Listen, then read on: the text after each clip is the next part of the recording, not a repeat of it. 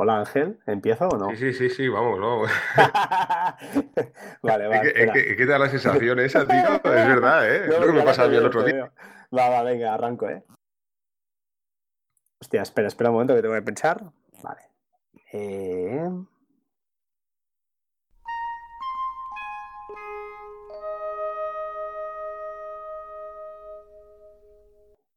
Bienvenidos a Batería al 2% y a You Geek Podcast, un crossover viernes 24 de marzo 2017. Y hoy estrenamos plataforma de grabación y estrenamos también compañero. ¿No estará conmigo Ángel? No, no, eso es mentira, es mentira. Todavía, todavía nos hablamos. Veremos si aguantaremos algún fin de semana más. Ángel, al otro lado, ¿estás por ahí? Hola, ¿qué tal, Fran? Buenas noches. Bueno, buenas noches para ti. Después de los tweets que has cruzado, esas ah, insinuaciones y ataques, pues bueno, he venido aquí a, defenderme un poco, ¿eh? Hombre, hay que decir que el programa, bueno, si los tweets fueran ciertos, yo creo que ya estabas ya, bueno, instalando Linux ahora mismo porque llevamos más, más de media hora jugueteando con Mumble y estamos aquí los dos flipando, ¿no? La verdad es que por una vez, por una vez te voy a dar la razón y reconozco que Mumble, eh, veremos cómo queda, pero en principio tiene muy, muy buena pinta. Y de hecho, bueno, si acaso explica tú, tío, explica lo que estamos haciendo ahora mismo. Bueno, al final es, eh, lo que comentaba en el podcast, ¿no? Esta, esta mañana. Hemos decidido, pues eso, hacer el por Mumble, ¿no? Hacer la prueba. los anteriores episodios lo estábamos haciendo siempre por Skype y bueno, como tengo Mumble en la Raspberry Pi, ¿no? Para demostrar que con una Raspberry Pi se puede utilizar Mumble, ¿no? Pues eso, eh, te he comentado, bueno, aunque tú lo tienes instalado en tu Synology, ¿no? Y te has quedado un poquillo con las ganas que me estabas diciendo, no, no, quiero ponerlo en mi Synology, ¿no? Pero bueno, eh, te he dicho, vamos a, vamos a ver si con la Raspberry Pi aguanta todo el programa, que, que va a aguantar, por supuesto que sí, pero bueno, para probar y demostrar que realmente es posible. Veremos, veremos. no, la verdad es que genial. Ahora, hablando en serio, eh, bueno, como tú has dicho en varios de tus podcasts, eh, hoy, hoy dos, creo, además, nos ha servido sesión doble. El primero de la mañana lo he escuchado, sí que es verdad, y el segundo, porque me lo has dicho y también pues lo, lo he oído. Eh, lo cierto es que es un servicio de voz IP espectacular para, a priori, para grabar podcast o grabar entrevistas, porque lo único que implica es que el cliente, el invitado, el entrevistado, se instale la aplicación y poca cosa más, porque la configuración es realmente sencilla y todo lo que es grabación, como ahora mismo estamos haciendo, pues estamos en este caso, estamos grabando tú y yo a la vez, pero no haría falta. Si el, el del otro lado pues no fuera un experto eh, creo que realmente es, sensacional. además, bueno, cuenta tú, cuenta tú qué, es lo que estás viendo en la pantalla. ¿Estás viendo cuando, cuando estoy hablando yo, cuando no? Sí, sí, bueno, eh, sale una especie, bueno, de... No es una notificación, ¿no? Pero una señal, ¿no? Cuando hablamos uno, cuando hablamos otro. Pero además lo más alucinante yo creo también es el tema de poder grabar en multicanal, ¿no? Que es lo que estábamos comentando, que por cierto Paco Estrada lo comentaba en el, grupo de YouGeek, que claro, por supuesto, además él es más experto porque de hecho él ha grabado muchos podcasts así con Mumble y él lo, lo, aseguraba, ¿no? Que, que, era posible, ¿no? Y nosotros la verdad que habíamos utilizado la aplicación de móvil que no permite grabación, creo. no me extrañaría que también tuviera la opción, pero bueno, no lo hemos visto.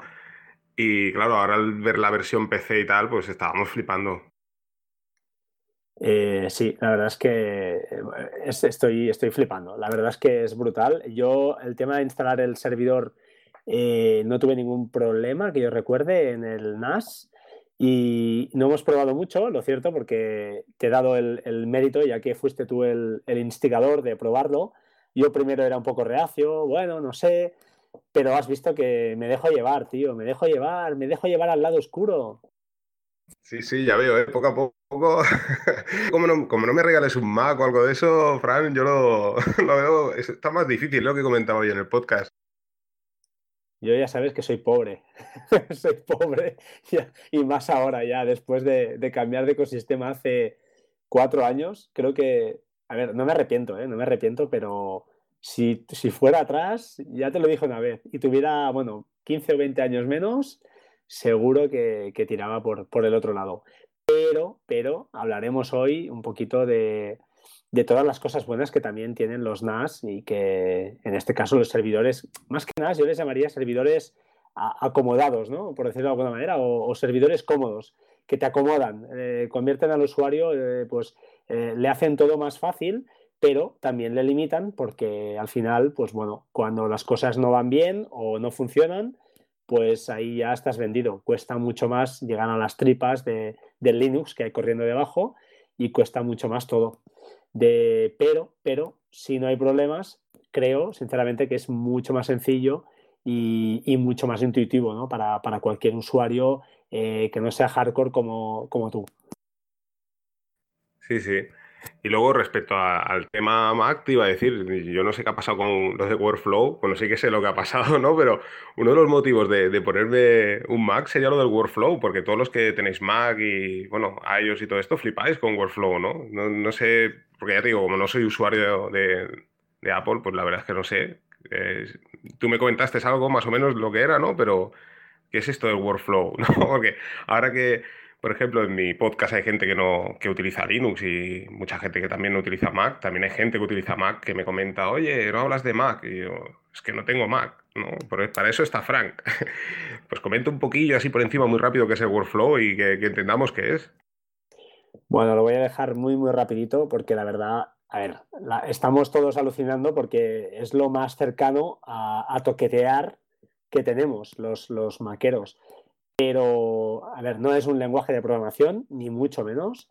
Es de alguna manera, ah, ¿cómo lo diría yo? Es, eh, un, te permite encadenar un conjunto de acciones siempre limitadas por la propia aplicación, es decir, depende mucho, eh, eh, esta aplicación te da acceso a determinadas aplicaciones, perdona la redundancia, que tengas instaladas en el sistema, en tu, en tu iPhone, y te permite pues encadenar y coger valores de estas aplicaciones y traspasarlos eh, entre ellas, entre comillas. ¿eh? Este, lo he dicho así muy sencillo, es bastante potente, entre comillas, también otra vez entre comillas, porque no es, no te permite, no es programar. A ver, seamos sinceros, eh, programar el que haya sido, que haya tocado código, ya no hablo de Python, por ejemplo, hablo ya pues de lenguajes como .NET, que es el que yo conozco un poquito más por encima, ya sea C Sharp, o sea, ¿por qué no Swift, que es también orientado a objetos? Son lenguajes ya muy bestias que te permiten crear clases, instanciar clases, lo que se llama instanciar, crear eh, todo el tema de, los lenguajes eh, orientados a objetos, herencia, polimorfismo, un montón de cosas. Esto no lo tiene. Esto simplemente es arrastrar, capturar propiedades, pasar valores y generar cosas. Y no está nada mal, pero ojito, o sea, está limitadito, limitadito. Lo que es que los de Apple, para nosotros esto ha sido, claro, fue eso algo que, de alguna manera hacía cosas que el sistema por sí solo no te deja hacer. Entonces, eh, estamos alucinando con esto, sí. Ahora, por suerte, o por desgracia, más bien por desgracia, ya le dije yo a Patuflinks que será muy fácil a partir de ahora hacer las actualizaciones del libro, porque solo tendrá que ir borrando capítulos, porque está claro que Apple lo ha comprado y se lo va, lo va a empezar a recortar, pero, pero bien. Y entiendo yo que aprovechará la parte de automatización de esa facilidad que tiene la, aplicación para, para, insertarla, ¿no? Para, para eh, pues eso, meterla en el corazón de ellos.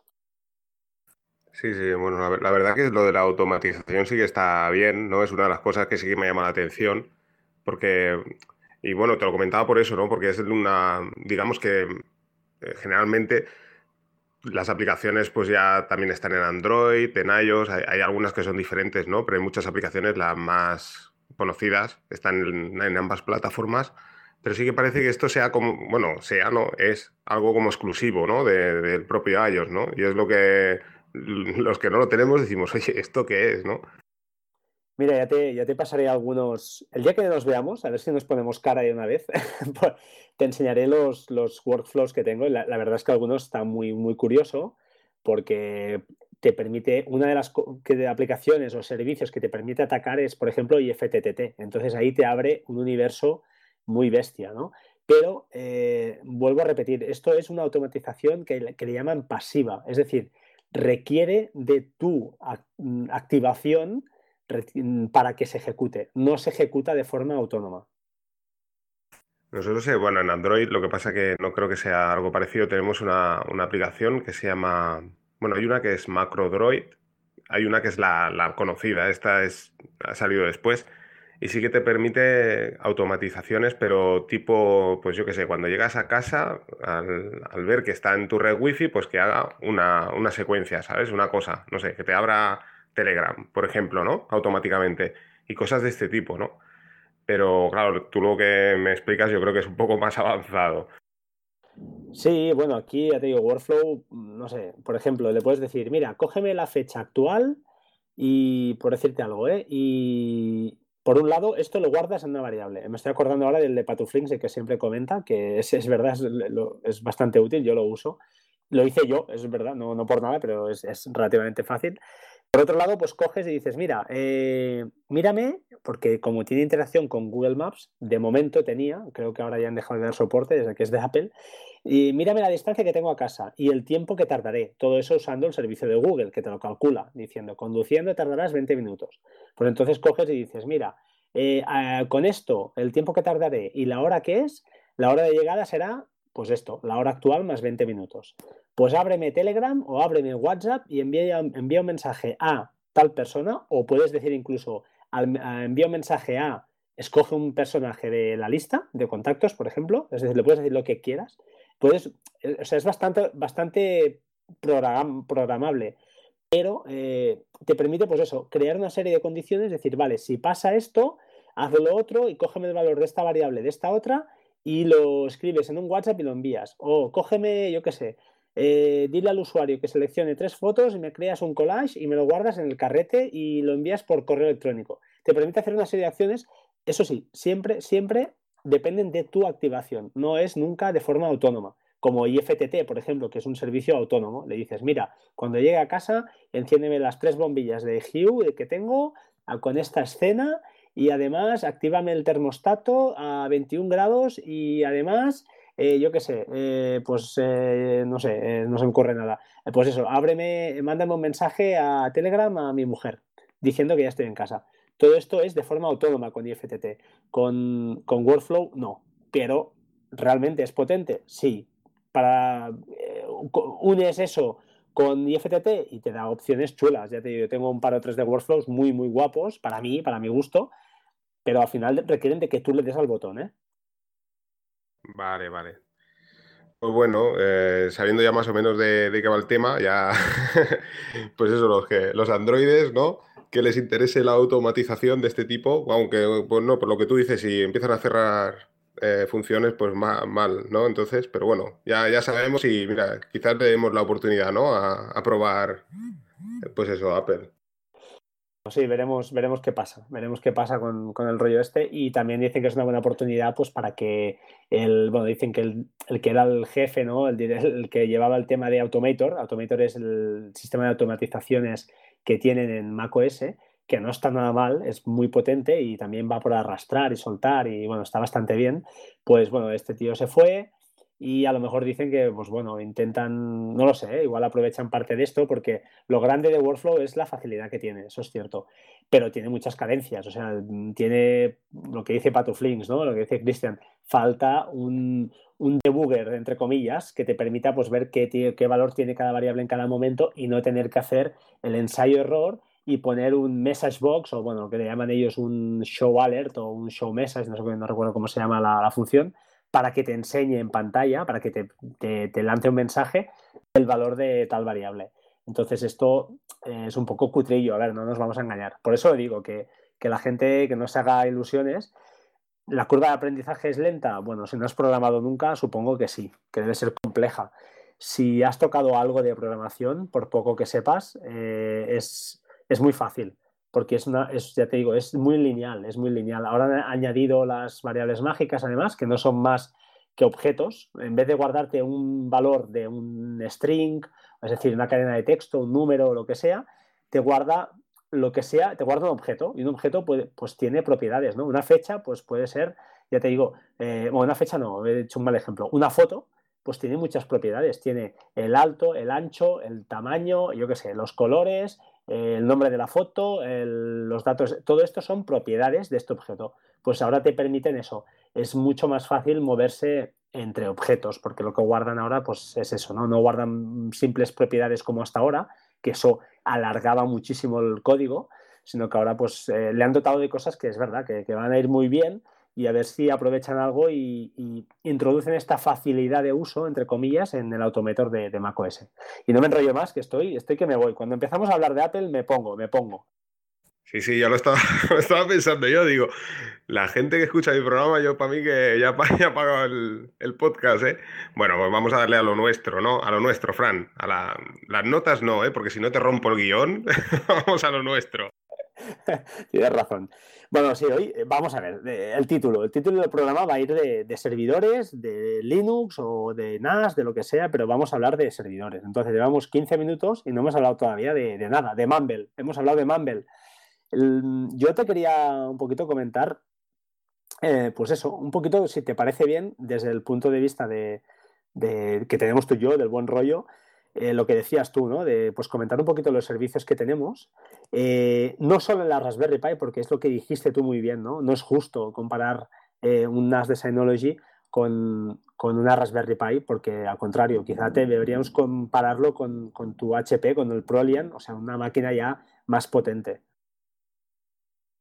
Sí, es lo que tú comentas. Yo siempre en podcast, pues eso, destaco el tema de la Raspberry Pi porque me resulta sorprendente, sobre todo por el tema del precio, ¿no? Que es súper asequible. O sea, hay mucha gente que, se plantea hoy mismo, por ejemplo, mira, he recibido, que, vamos a hablar de ello, ¿no?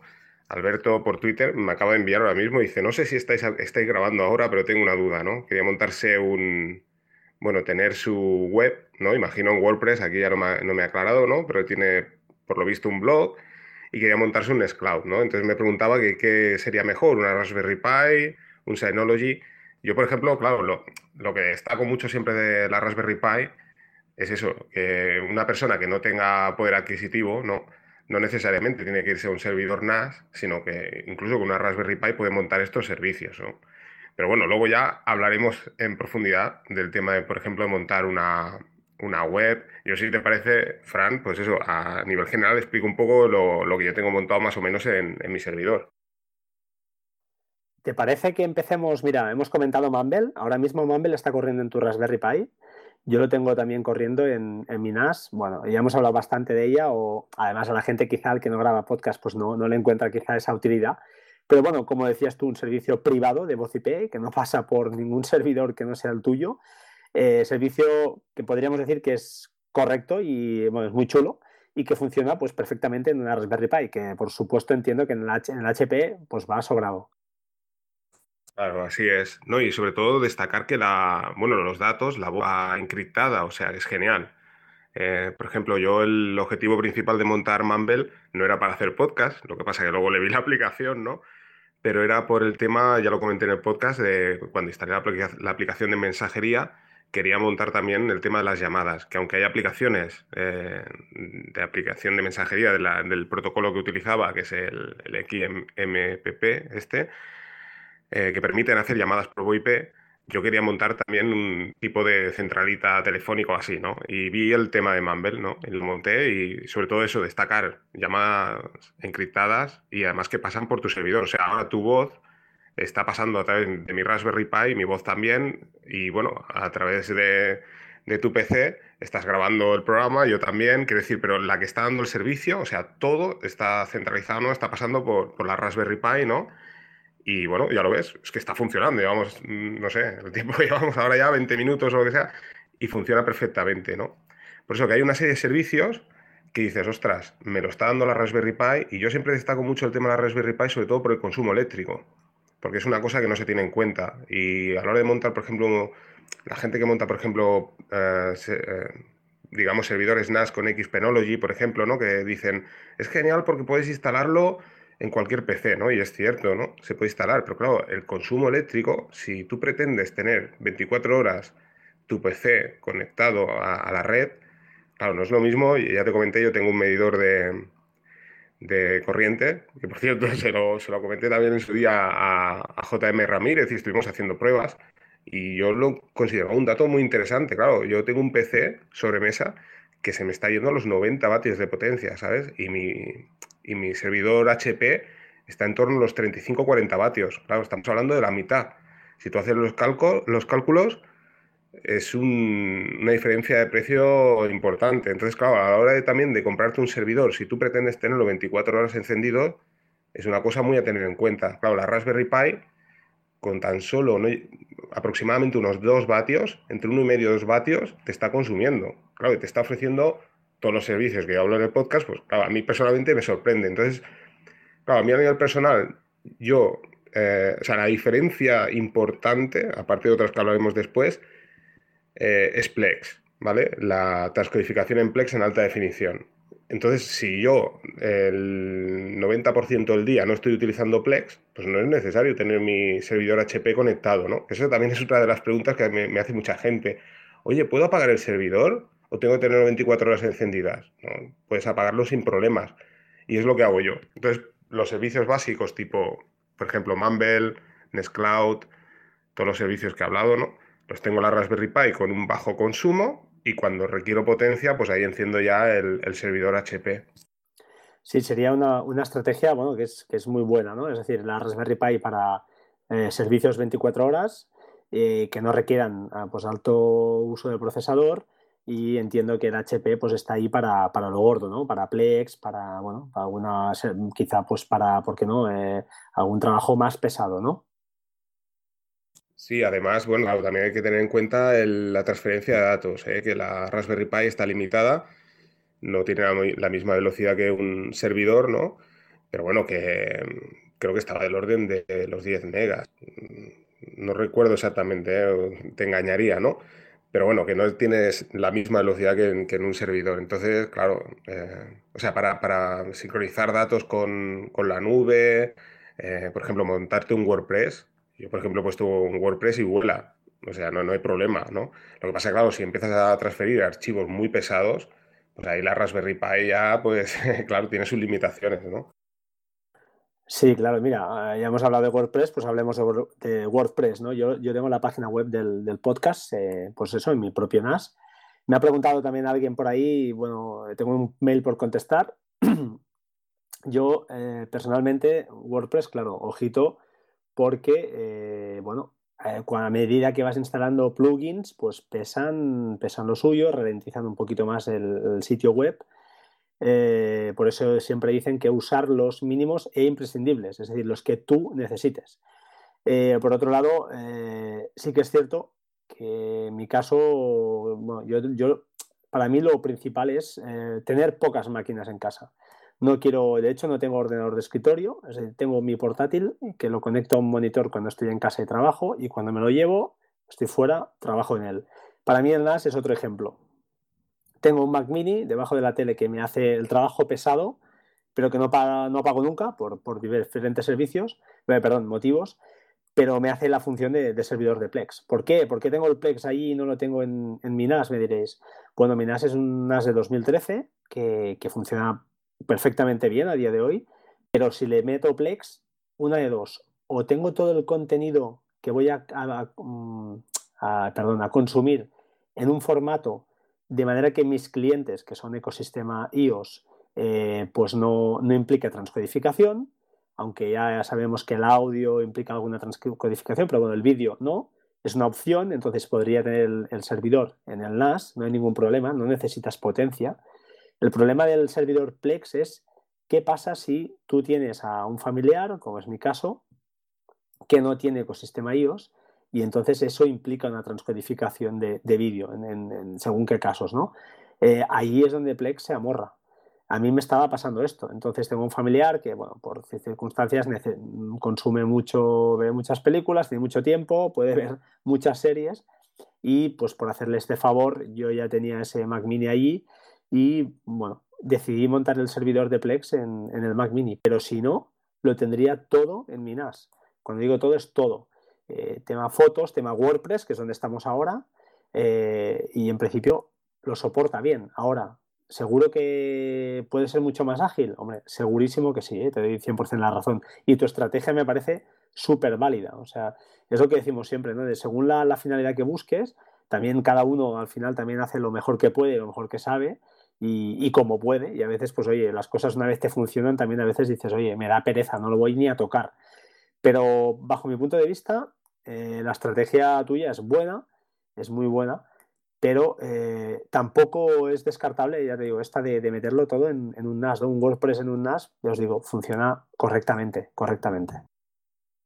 Claro, eh, como tú comentas, o sea, yo por ejemplo, si los vídeos los, dejo transcodificados en la Raspberry Pi, yo por ejemplo tengo montado Plex ahora mismo, en, la Raspberry tengo Plex montado. Entonces, si los vídeos están transcodificados, no tengo problema. O sea, yo con mi Smart TV, eh, que, reconoce una serie de formatos, si yo veo la película en ese formato y ese formato está en la Raspberry Pi, me lo envía sin problemas y lo veo en streaming. El problema está cuando tiene que transcodificar y por eso te comento que entonces, o sea, digamos que mi Raspberry Pi es equiparable a tu servidor NAS ¿eh? en potencia.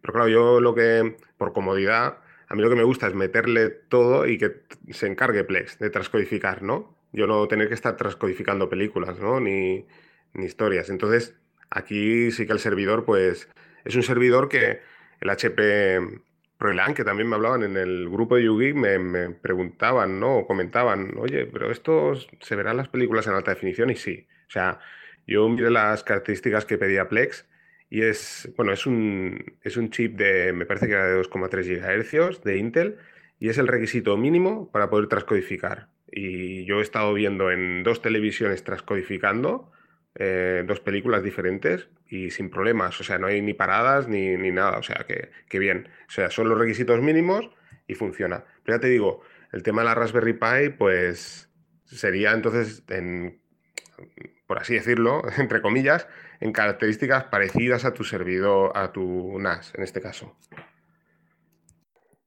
Vale, vale, no, entonces, eso que decías, sí, estoy, estoy completamente de acuerdo contigo. el tema de la transcodificación, yo lo tengo automatizado y en principio no es una cosa que me, que me importe, pero, repito, yo si fuera por tema propio, eh, no, no, no, dudaría en tener en el servidor de Plex en, en Minas. Eh, bueno, eso también va a gustos, hay gente, ya sabemos, cada uno también los requisitos que le pida, depende de la televisor que tengas, depende de de todo, hasta el cable HDMI, porque ya sabéis que hay, hay historias de estas para, para verlo en, 4K o no. Es decir, al final esto es, complejo y no solo no todo eh, reside en, eso, ¿no? En, que transcodifique bien el, nuestro servidor, sino que a veces hay otros aspectos que, desconocemos a veces y que afectan a la calidad de la reproducción.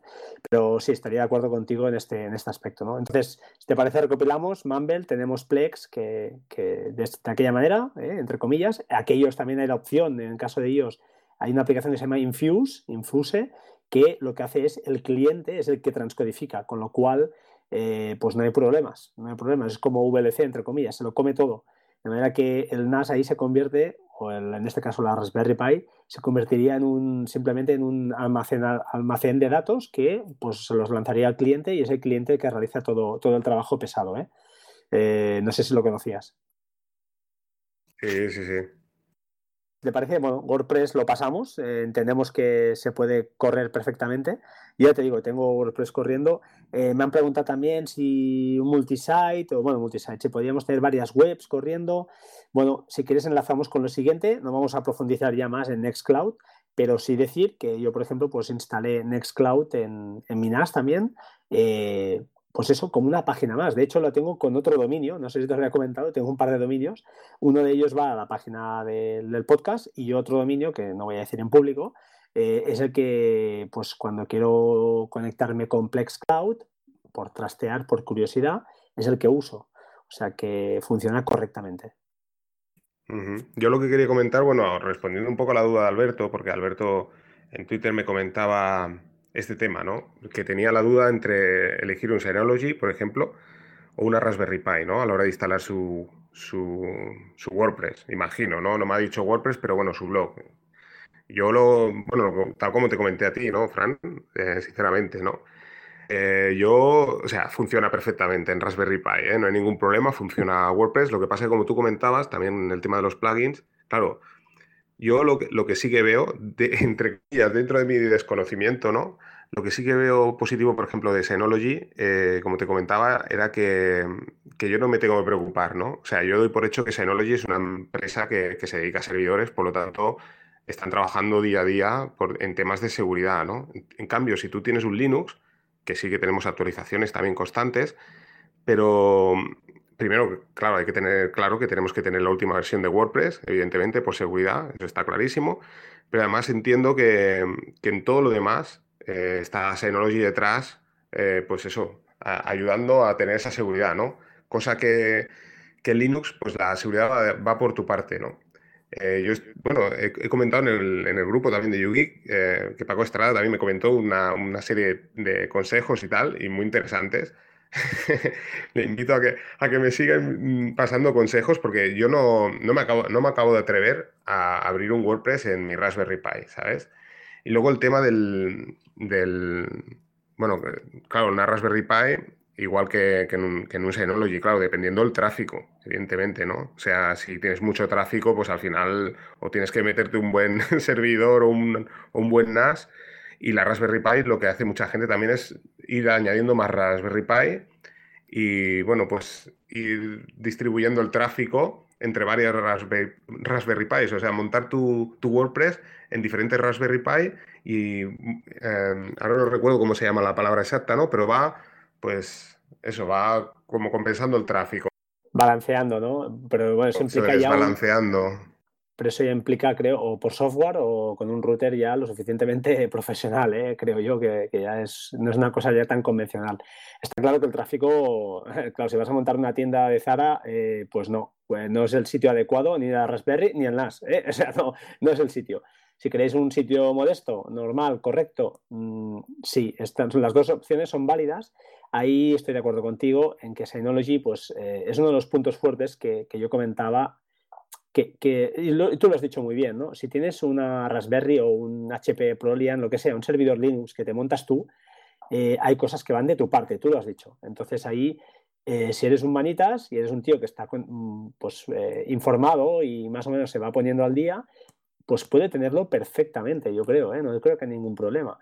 Si no eres tan manitas o quieres mm, dedicarte más, enfocarte más a lo, que, a lo que realmente necesitas, que es, por ejemplo, si has montado una tienda con eh, WooCommerce y Stripes y quieres montarte la tienda y quieres estar enfocado a lo que es tu negocio, pues hombre, eh, y además mm, no eres un super hacker, no eres un crack de esto, pues oye, mm, hazlo fácil, vete a un NAS, vete a un NAS, da sea QNAP, sea Synology, vete a un NAS o, contrata un hosting aparte, que eso ya es lo más fácil del mundo. SiteGround, etcétera. Eh, yo qué sé, me se viene a la, a la, memoria otro más, ahora no, no me viene a la, a la, memoria, bueno, no recuerdo, pero sitios ya que te gestionen y si tienes un problema, abres un ticket y te lo arreglen. O sea, al final todo es un tema de, también de dinero y de tiempo sobre todo, y más que dinero es de tiempo. Eh, comentamos, si quieres enlazamos con esto, eh, WordPress, eh, si por ejemplo quieres montar una tienda, un blog o un blog no, no hay problema, pero una tienda o simplemente un blog, por temas de posicionamiento de Google, sepáis que el SEO, una de las cosas que valora es que tu sitio sea SSL. insertar, perdón, instalar un certificado SSL en Synology, pues es relativamente sencillo. Al menos el de Let's Encrypt, que es el gratuito, son cuatro clics y luego configurarlo, pero nada, son 10 minutos no llega. Eh, en, un, Linux, como te he escuchado yo hoy, pues parece que hay algún método que es más sencillo, pero ya es más enrevesado y al final es lo que decimos, ¿no? Pues lo tienes que defender tú, tienes que defender tú el fuerte. En cambio, en un NAS, pues igual tenemos a los, al ejército de Synology que está ahí peleando y nosotros estamos en la torre, en el torreón, con la princesa, tomando un daiquiri. Esa es la diferencia, diría yo. Sí, la, o sea, la gente que utilizamos Linux, el punto fuerte es eso que, o sea, como tú comentabas, ¿no? Exactamente, ¿no? O sea, tú tardas 10 minutos, yo tardaré media hora, 45 minutos, ¿no? Lo que pasa es que sí es cierto, claro, cuando lo acabas de montar, tienes la satisfacción esa de decir, ostras, lo he montado yo, ¿no? No, no venía hecho, lo he hecho yo, ¿no? Lo que pasa también es cierto que si no va, pues, pues te llevas tus buenos cabreos, ¿no? Pero ya te digo, yo te soy sincero, ¿no? A día de hoy, quizás de aquí, no sé, de aquí dos meses te digo, Fran, eh, rectifico, ¿no? Me siento totalmente seguro, ¿no? Y no tengo por qué sentirme inseguro, pero, ¿sabes? Como, como hay cosas que no conozco, ¿eh? Eh, el tema está ahí, ¿no? O sea, como yo no lo sé todo, pues tengo miedo, ¿no?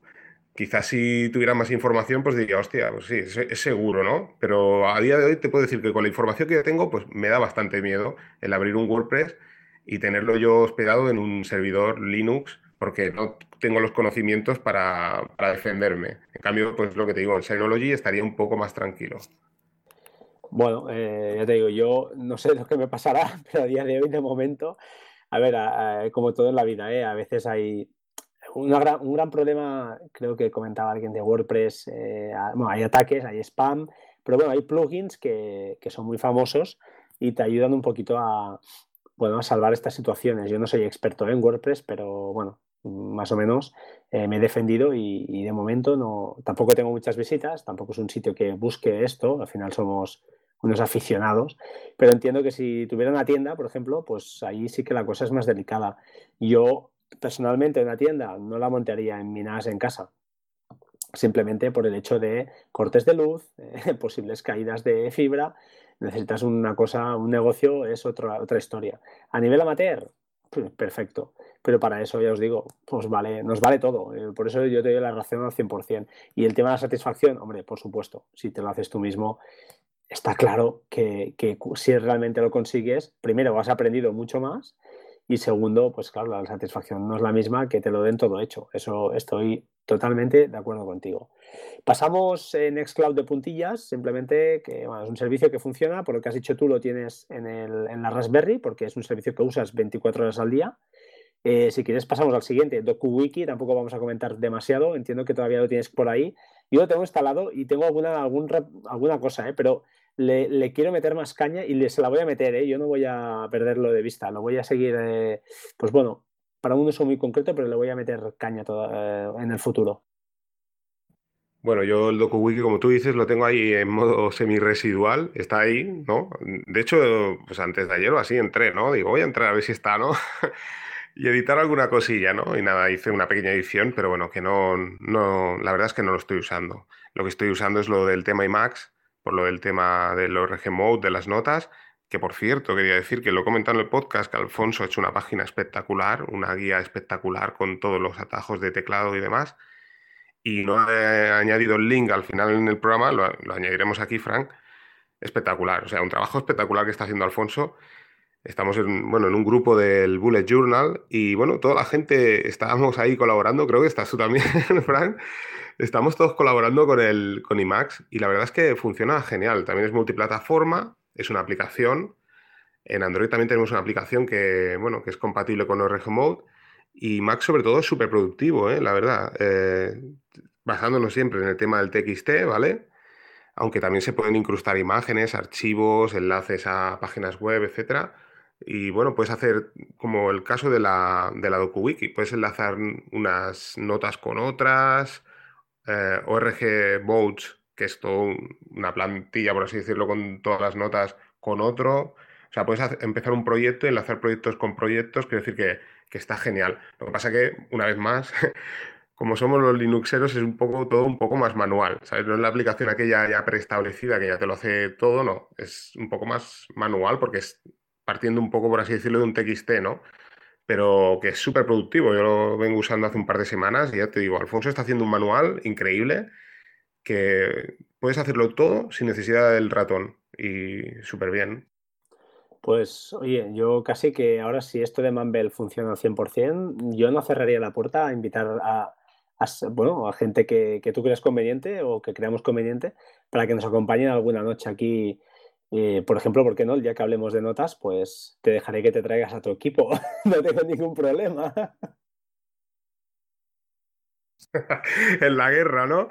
En la guerra todos contra ti, no, hombre, pobrecillo. No, no. Qué, qué, malos que sois. bueno, bueno. Oye, eh, más, seguimos porque si no acabaremos. Eh, entiendo, no sé si tú lo has probado, yo tengo instalado un foro de se llama PHPBB, es el típico foro de, bueno, muy, muy personalizable lo tengo también montado en el NAS. Eh, comentar que estas, estos servicios eh, que hay en el NAS de Synology, al menos hablo del NAS de Synology, que es el que yo conozco, ¿eh? no he tenido un QNAP y no, no voy a opinar porque no, no, puedo hablar, no podría hablar con propiedad. En Synology hay la opción de... Es una empresa que primero tira mucho o mima mucho sus aplicaciones, no voy a entrar más en detalle, hablaremos más tarde, Y por otro lado, tienes lo que se llaman repositorios. Es decir, tú puedes añadir, pues ahí supongo que habrá docenas, yo tengo al menos 15 por ahí metidos, repositorios para poder instalar aplicaciones no oficiales, pero hay repositorios muy reconocidos como Sino Community, que hacen unas pedazos de aplicaciones con unas actualizaciones, bueno, casi casi pues bimensuales o, trimestrales y software pues que está muy, muy bien hecho. Entonces, pues aplicaciones como estas eh, se pueden instalar directamente con dos clics y tienes ya el servicio corriendo. Luego hay la otra opción que es eh, pues como sería Nextcloud, que es irse a la web o al GitHub no recuerdo ahora, la web, ¿no? De Nextcloud, correcto, y descargarse, eh, pues eso, la, página, entre comillas, es decir, una carpeta, un zip, que lo descomprimes en el servidor del, ya te lo diré, del NAS, que no es más que un servidor Apache al final, o un Nginx, tiene las dos opciones, lo descomprimes ahí y corre como una página web normal. Es decir, al final estas son las dos opciones que tienes. Eh, pues eh, como te decía, ¿no? tengo un foro, no está funcionando, simplemente es por, por trastear eh, lo monté en su día por, un tema eh, que teníamos y ahora ahí está. Eh, más que nada comentártelo, porque entiendo que, por supuesto, esto es igualmente instalable, ¿por qué no?, en, cualquier, ya no Raspberry Pi, sino lógicamente en cualquier HP, ¿no? Sí, claro, imagino que sí. Mira, me lo, estabas comentando y digo, mira, es una de las cosas que, tengo que probar, pero claro, es, es, lo que comentaba en el podcast, ¿no? Por ejemplo, bueno, no, he comentado en el podcast, es un podcast que no ha salido, ahora que, que pienso, era el podcast de, WordPress, ¿no? Que si tienes montado un Nextcloud, pues te funciona un WordPress, te funciona DokuWiki, te funciona esto que me estás comentando, que es PHP, o sea, funciona todo, ¿no? Y si funciona uno, funcionan todos, no, no hay problema. Una vez tienes montado ya todo, es, como tú dices, eh, descomprimir la, el, bueno, el servicio en la carpeta, en la fuente raíz, ¿no? La carpeta raíz del servidor y ya está, y hacerlo funcionar. Sí, al final es un poquito todo lo mismo. ¿eh? En, WordPress no lo hemos comentado, hay el, fichero, el punto htaccess, que es el, bueno, que, es el que allí te permite pues, configurar lo que quieras y más. Y como siempre, pues bueno, yo haría un poquito de, ¿cómo lo llamaría? De, mm, no, me sale la palabra, ¿no? de parecido que tiene pues eh, lo que es WordPress con sus plugins y la configuración de este fichero htaccess con lo que es eh, un NAS de Synology a la hora de instalar aplicaciones, que se te ponen un icono allí, lo instalas con dos clics y ya lo tienes corriendo, o la otra opción, eso sería lo equivalente a los plugins de, WordPress, y la otra opción es, pues eso, tú mismo a mano te bajas el servicio, lo copias en la carpeta donde está el servidor Apache y lo corres desde ahí. O sea, al final es eh, un poquito lo mismo, ¿no? Es la manera de hacerlo manual, o la manera pues automática para aquel que, no necesite saber lo que hay en las tripas y para el usuario pues para que es, yo que sé, fotógrafo o el que es eh, profesor en academia, pues se quiere montar su Moodle, se quiere montar sus historias y él no tiene por qué saber lo que está corriendo ahí detrás, si hay un servidor, si está corriendo PHP 5.6 y va a actualizar a PHP 7, no lo necesita. Entonces, eh, yo creo que para gente con perfil eh, medio, yo sigo pensando, NAS, eh, para perfil pues mm, veinteañero treintañero, eh, con ganas de aprender, con tiempo libre, mm, no lo dudes, píllate un HP, le instalas lo que quieras ahí dentro, ¿no? Tú me decías que tenías eh, pues tres máquinas virtuales, creo que tienes corriendo, ¿no? Bueno, yo, mira, ahora mismo te voy a decir lo que tengo. ahora no, no tengo tres. Tengo, bueno, tengo dos Ubuntus, tengo un Manjaro, tengo un Windows 10 con la licencia pagada y todo original. Tengo el Xpenology, pero también está en modo residual. Está ahí porque en, su día al principio lo instalé y bueno, luego con el tiempo me parece que hablando contigo de algún servicio, pues lo volví a, arrancar, pero está, está ahí parado. Y luego tengo el Free, el FreeNAS también, la última versión esta que también la, la probé y la tengo ahí. Lo que pasa que ejecutándose realmente eh, todo esto está virtualizado, ¿no? Bajo un sistema operativo que se llama Exip, que es de la compañía de VMware. Entonces tú puedes, es, bueno, es un sistema operativo que virtualiza, para virtualizar sistemas operativos dentro de servidores, ¿vale? También es legal, o sea, esto en el momento de, de la instalación eh, hay unas pequeñas limitaciones que creo que se basan más bien en temas de mantenimiento de, del sistema operativo en sí, aunque el, o sea, el soporte, por así decirlo, porque el, mantenimiento sí, porque de hecho hay actualizaciones, eh, voy actualizando, y te dan un número de licencia, por lo tanto es totalmente legal, una licencia de por vida. Entonces, pues tienes eh, todos los sistemas estos virtualizados. Hay otro tipo de, también de, virtualización que es Proxmox, que es un derivado de Debian, que me gustaría más por, por, ser Debian ¿no? y ser Linux, pero bueno, tengo montado este y como tú dices, cuando funciona dices, ostras, ya, ya es que paso de tocar más, ¿no? Y, y dime, dime, dime, Fran.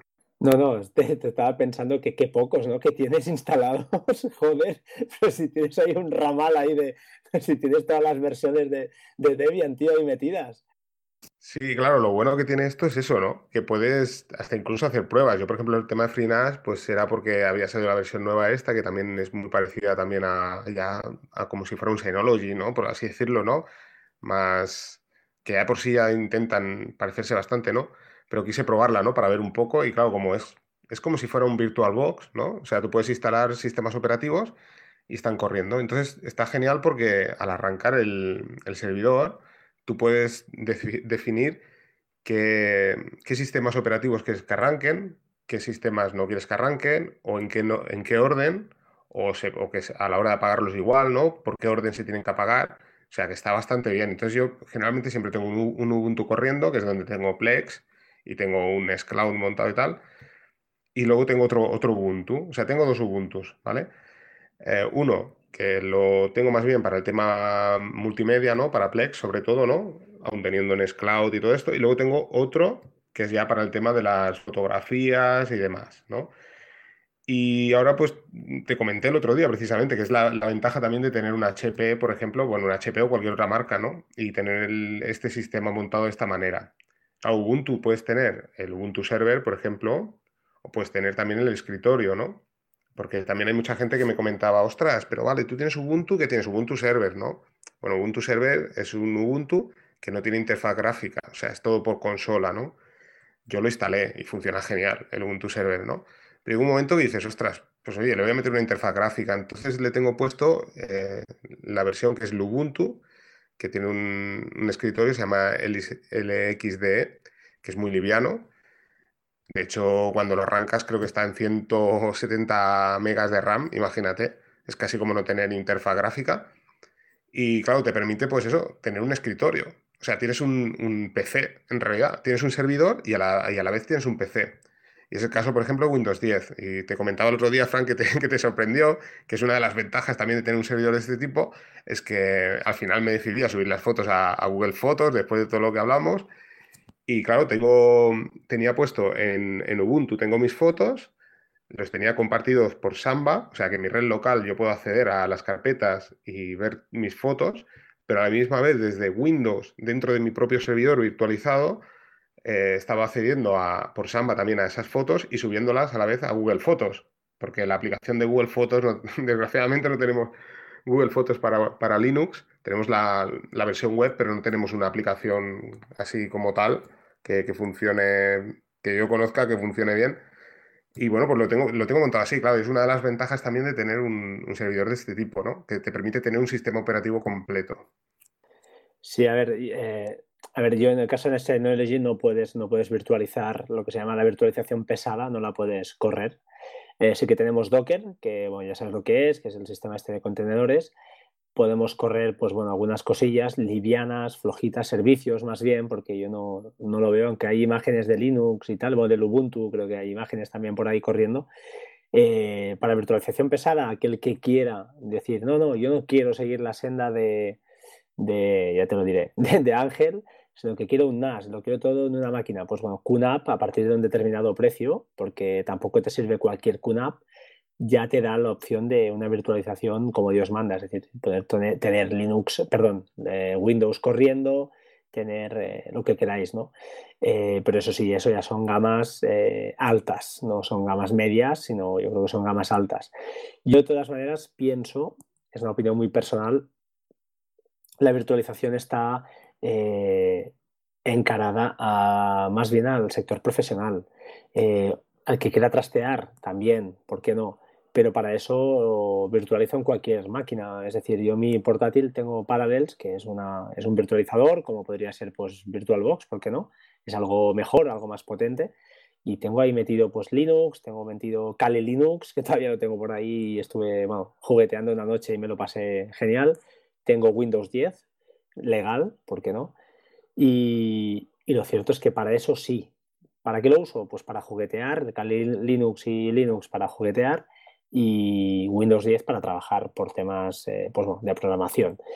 Eh, entonces yo, desde mi humilde opinión, aconsejaría esto, aquel que quiera virtualizar por temas personales, yo soy de la opinión de una máquina, en un, en un PC. no hace falta irse a un NAS o a un servidor, entre comillas, a un, PC servidor, sino a una máquina cualquiera, incluso un portátil, donde lo tengo yo corriendo. Aquel que quiera ya, eh, por ejemplo, hablemos de pyme, pequeña empresa que quiere pues eso, eh, tener máquinas tontas y tener Windows virtualizado, oye, eh, vete a un QNAP o vete, ¿por qué no? A, pues lo que estabas comentando tú, a un HP, supongo que sería ya de gama mucho más alta, y virtualizar lo que quieras, porque no hay, máquina ahí para eso y más, ¿no? Sí, además, eh, bueno, lo que también la diferencia también está en el precio, claro. el hecho de comprarte, por ejemplo, lo que hablábamos, ¿no? El tema de la transcodificación en Plex, ¿no? Si tú quieres comprarte un Synology, ¿no? Tú, tú, lo sabrás mejor que yo, ¿no? Pero mínimo te has de gastar ya pues de 300 euros para arriba, ¿no? Cosa que el, que el HP, este que tengo yo, que es muy conocido, mucha gente se lo está comprando, está del orden de los 180, lo puedes conseguir por 180 en tiendas conocidas, tipo Amazon, PC Componentes, no sé. Y se te puede ir máximo a los 200 euros. Sí, sí, está claro que económicamente eh, sale mucho a cuenta. Y, yo ya no lo enfocaría tanto desde el punto de vista económico, porque al final, eh, bueno, claro, lógicamente si, si miramos eh, ya procesadores Xeon, pues ya es otra cosa. Pero si hablamos de, pues eso, de un uso particular, al final gastarte, yo, bajo mi punto de vista, gastarte 500 o gastarte 200, hombre, evidentemente marca, pero te esperarás un par de meses más y lo tendrás. O sea, no, yo creo que no es tan determinante el dinero, bajo mi punto de vista, sino más determinante el tiempo que, desees invertir en aprender y en gastar para, poder, eh, pues eso, eh, el tiempo que, deseas eh, gastar para, poner eso en marcha. creo que, que, el tiempo que gastas en un Linux es superior. También es cierto lo que decíamos antes, ¿no? Que una vez lo tienes hecho, has aprendido, durante ese camino has aprendido muchísimo. En un NAS es todo más sencillo, más limitado, pero más sencillo. También te da otras opciones, sí, si quieres, pues aprovechando, seguimos para adelante. y por ejemplo, yo en mi caso te tenía aquí apuntado el Secure FTP, ¿no? Eh, eh, yo, por ejemplo, el FTP de toda la vida no lo tengo habilitado en mi NAS. Eh, ¿Por qué? Primera, porque no lo necesito. Es, realmente mm, es que no lo necesito. El SFTP lo tengo habilitado solo y solo lo uso para un uso muy concreto. Y me dirás, ¿cuál es? Pues justamente estoy corriendo un eh, workflow, como he dicho antes, como hemos comentado antes, para eh, una vez grabo podcast en movilidad, cuando grabo desde el teléfono, pues lo que hago es correr dos workflows que a partir de ya ya son uno, porque ahora aprovecho ya para dejar la coletilla de que han, han, mejorado ¿no? y ahora permite que un workflow llame a otro. Pero bueno, eso es otro cuento. Y la historia que es que el SFTP lo uso, pues eso, para, para tener una conexión segura y poder subir el fichero de audio al, al te lo diré, al, al, WordPress, entre comillas, al, al, sitio, al servidor Apache. Y, ¿por qué lo enlazaba esto? Porque no lo recuerdo. Ah, sí, por el tema del NAS. Que estos servicios se configuran muy rápidamente. Un Secure FTP, pues es tan solo activar un checkbox y además, pues te da la opción, eh, aprovecho ya para comentar, el firewall que lleva integrado. Desconozco si, bueno, seguro, seguro que en un servidor Linux te puedes instalar un firewall, segurísimo, pero la facilidad que te da Synology en este caso, pues es sencillísima. Como ejemplo, te voy a decir que pues, yo, por ejemplo, tengo el firewall, aparte de los puertos, la, típico bloqueo de puertos que te puede ofrecer. Eh, hay un sistema de, bloqueo que está muy chulo, que tú le puedes decir, oye, dependiendo de la IP de origen, es decir, de qué país venga, ¿me lo bloqueas o no? Yo, por ejemplo, todo lo que es China, lo tengo, pero bloqueado todo. Me da igual de lo que quieran y tú podrás decir, hombre, pero pueden simular que vengan de otro sitio. También. Es que de hecho tengo casi todas, eh, creo que todo lo que es fuera de España lo tengo bloqueado. ¿Que me voy fuera de viaje en algún momento de vacaciones? Lo desbloqueo. Pero simplemente activo el país al que yo voy. Y de, esta, de esta manera, eh, pues bueno, de alguna manera securizo mucho más eh, mi, información y lo hago como? Pues con un, con un NAS. ¿Por qué? Pues, pues, muy sencillo, porque es sencillísimo. Eh, no sé si esto en Linux, aprovecho para preguntarte, ¿tenéis algo o tú tienes algo montado parecido a esto? Sí, bueno, hay, una aplicación que se llama, lo he comentado también en el podcast, creo que era File to Ban, que puedes también hacer todas estas cosas que me comentas tú. Y pues, no sé, por ejemplo, ¿no? Que intentan meter la contraseña tres veces, pues lo baneo, ¿sabes? O lo bloqueo de por vida o lo bloqueo durante media hora, un tiempo, o sea, tú puedes ir definiendo una serie de parámetros. Y sí, sí. Yo, a ver, el servicio este también lo tuve instalado hace tiempo, ahora ya no lo tengo porque, como tú dices, yo no lo utilizo ahora mismo, ¿no? Lo, lo instalé para WordPress precisamente, ¿no? Para el FTP, ¿no? Pero claro, yo lo utilizo en red local, o sea, no, lo tengo abierto hacia el exterior. Entonces, claro, ahí no, no me es necesario este, este firewall, por ejemplo, en concreto en este servicio. Vale, vale. No, son cosas que, ya te digo, son, son interesantes y, como dices tú, ¿no? No es ni mejor ni peor, eh, son diferentes, pero al final llegan a un sitio más o menos común y depende del objetivo que busques, pues oye, mm, como te preguntaba ese, ¿no? Un WordPress, ¿dónde tú qué harías? Pues hombre, depende del tipo de WordPress, es un blog, oye, depende de lo que te quieras gastar, depende del tiempo que quieras invertir. Al final es como todo, yo creo que, bueno, para que no lo sepas, o lo sabe todo el mundo a estas alturas, en las de Synology, como el de QNAP, al final lo que está corriendo por detrás es un Linux, ¿no? O sea que eh, creo que son Debian, ¿no? Eh, ¿Me puedes corregir si me equivoco? Pues no, no lo sé. Sé que corre un Linux, pero no, no sé exactamente. Pero bueno, como, como tú comentabas, ¿no? Lo, también la diferencia está en que, por ejemplo, yo esto de file to ban y tal, lo sé porque he buscado información en internet, ¿me entiendes? Claro, tú te compras un NAS de Synology, lo pones y dices, a ver, voy a buscar en ajustes, voy, ¿sabes? Y lo tienes todo a mano. cambio, claro, nosotros, si no es gracias a, a blogs, o por ejemplo, como estamos haciendo nosotros ahora aquí en el podcast, ¿no? Y comentamos cosas, claro, la gente no lo sabe. O sea, no, ¿entiendes? Y esta es la diferencia importante. Ya te digo, sobre todo, pues yo entiendo eso, ¿no? Lo que te decía, ¿no? El soporte de saber que hay una marca que está detrás tuyo trabajando para, pues para gente que no, que no sabe. Así de claro, o sea, para los que saben es genial, ¿no? Porque no se tienen que complicar la vida. Y para gente que no tiene ni idea, pues que es genial, ¿no? Porque están cuidándote, por así decirlo, ¿no? Sí, sí, ya te digo, es, a ver, eh, yo repito, o sea, me compraré una Raspberry, lo digo aquí ya públicamente, me la voy a comprar, ¿no? Dejadme ya, déjame ya de, insultar cada día por, por, Telegram, por Twitter. Tú te, la, te, vas a comprar porque no ha caído Mumble todavía, ¿no? Es muy malo, ¿eh?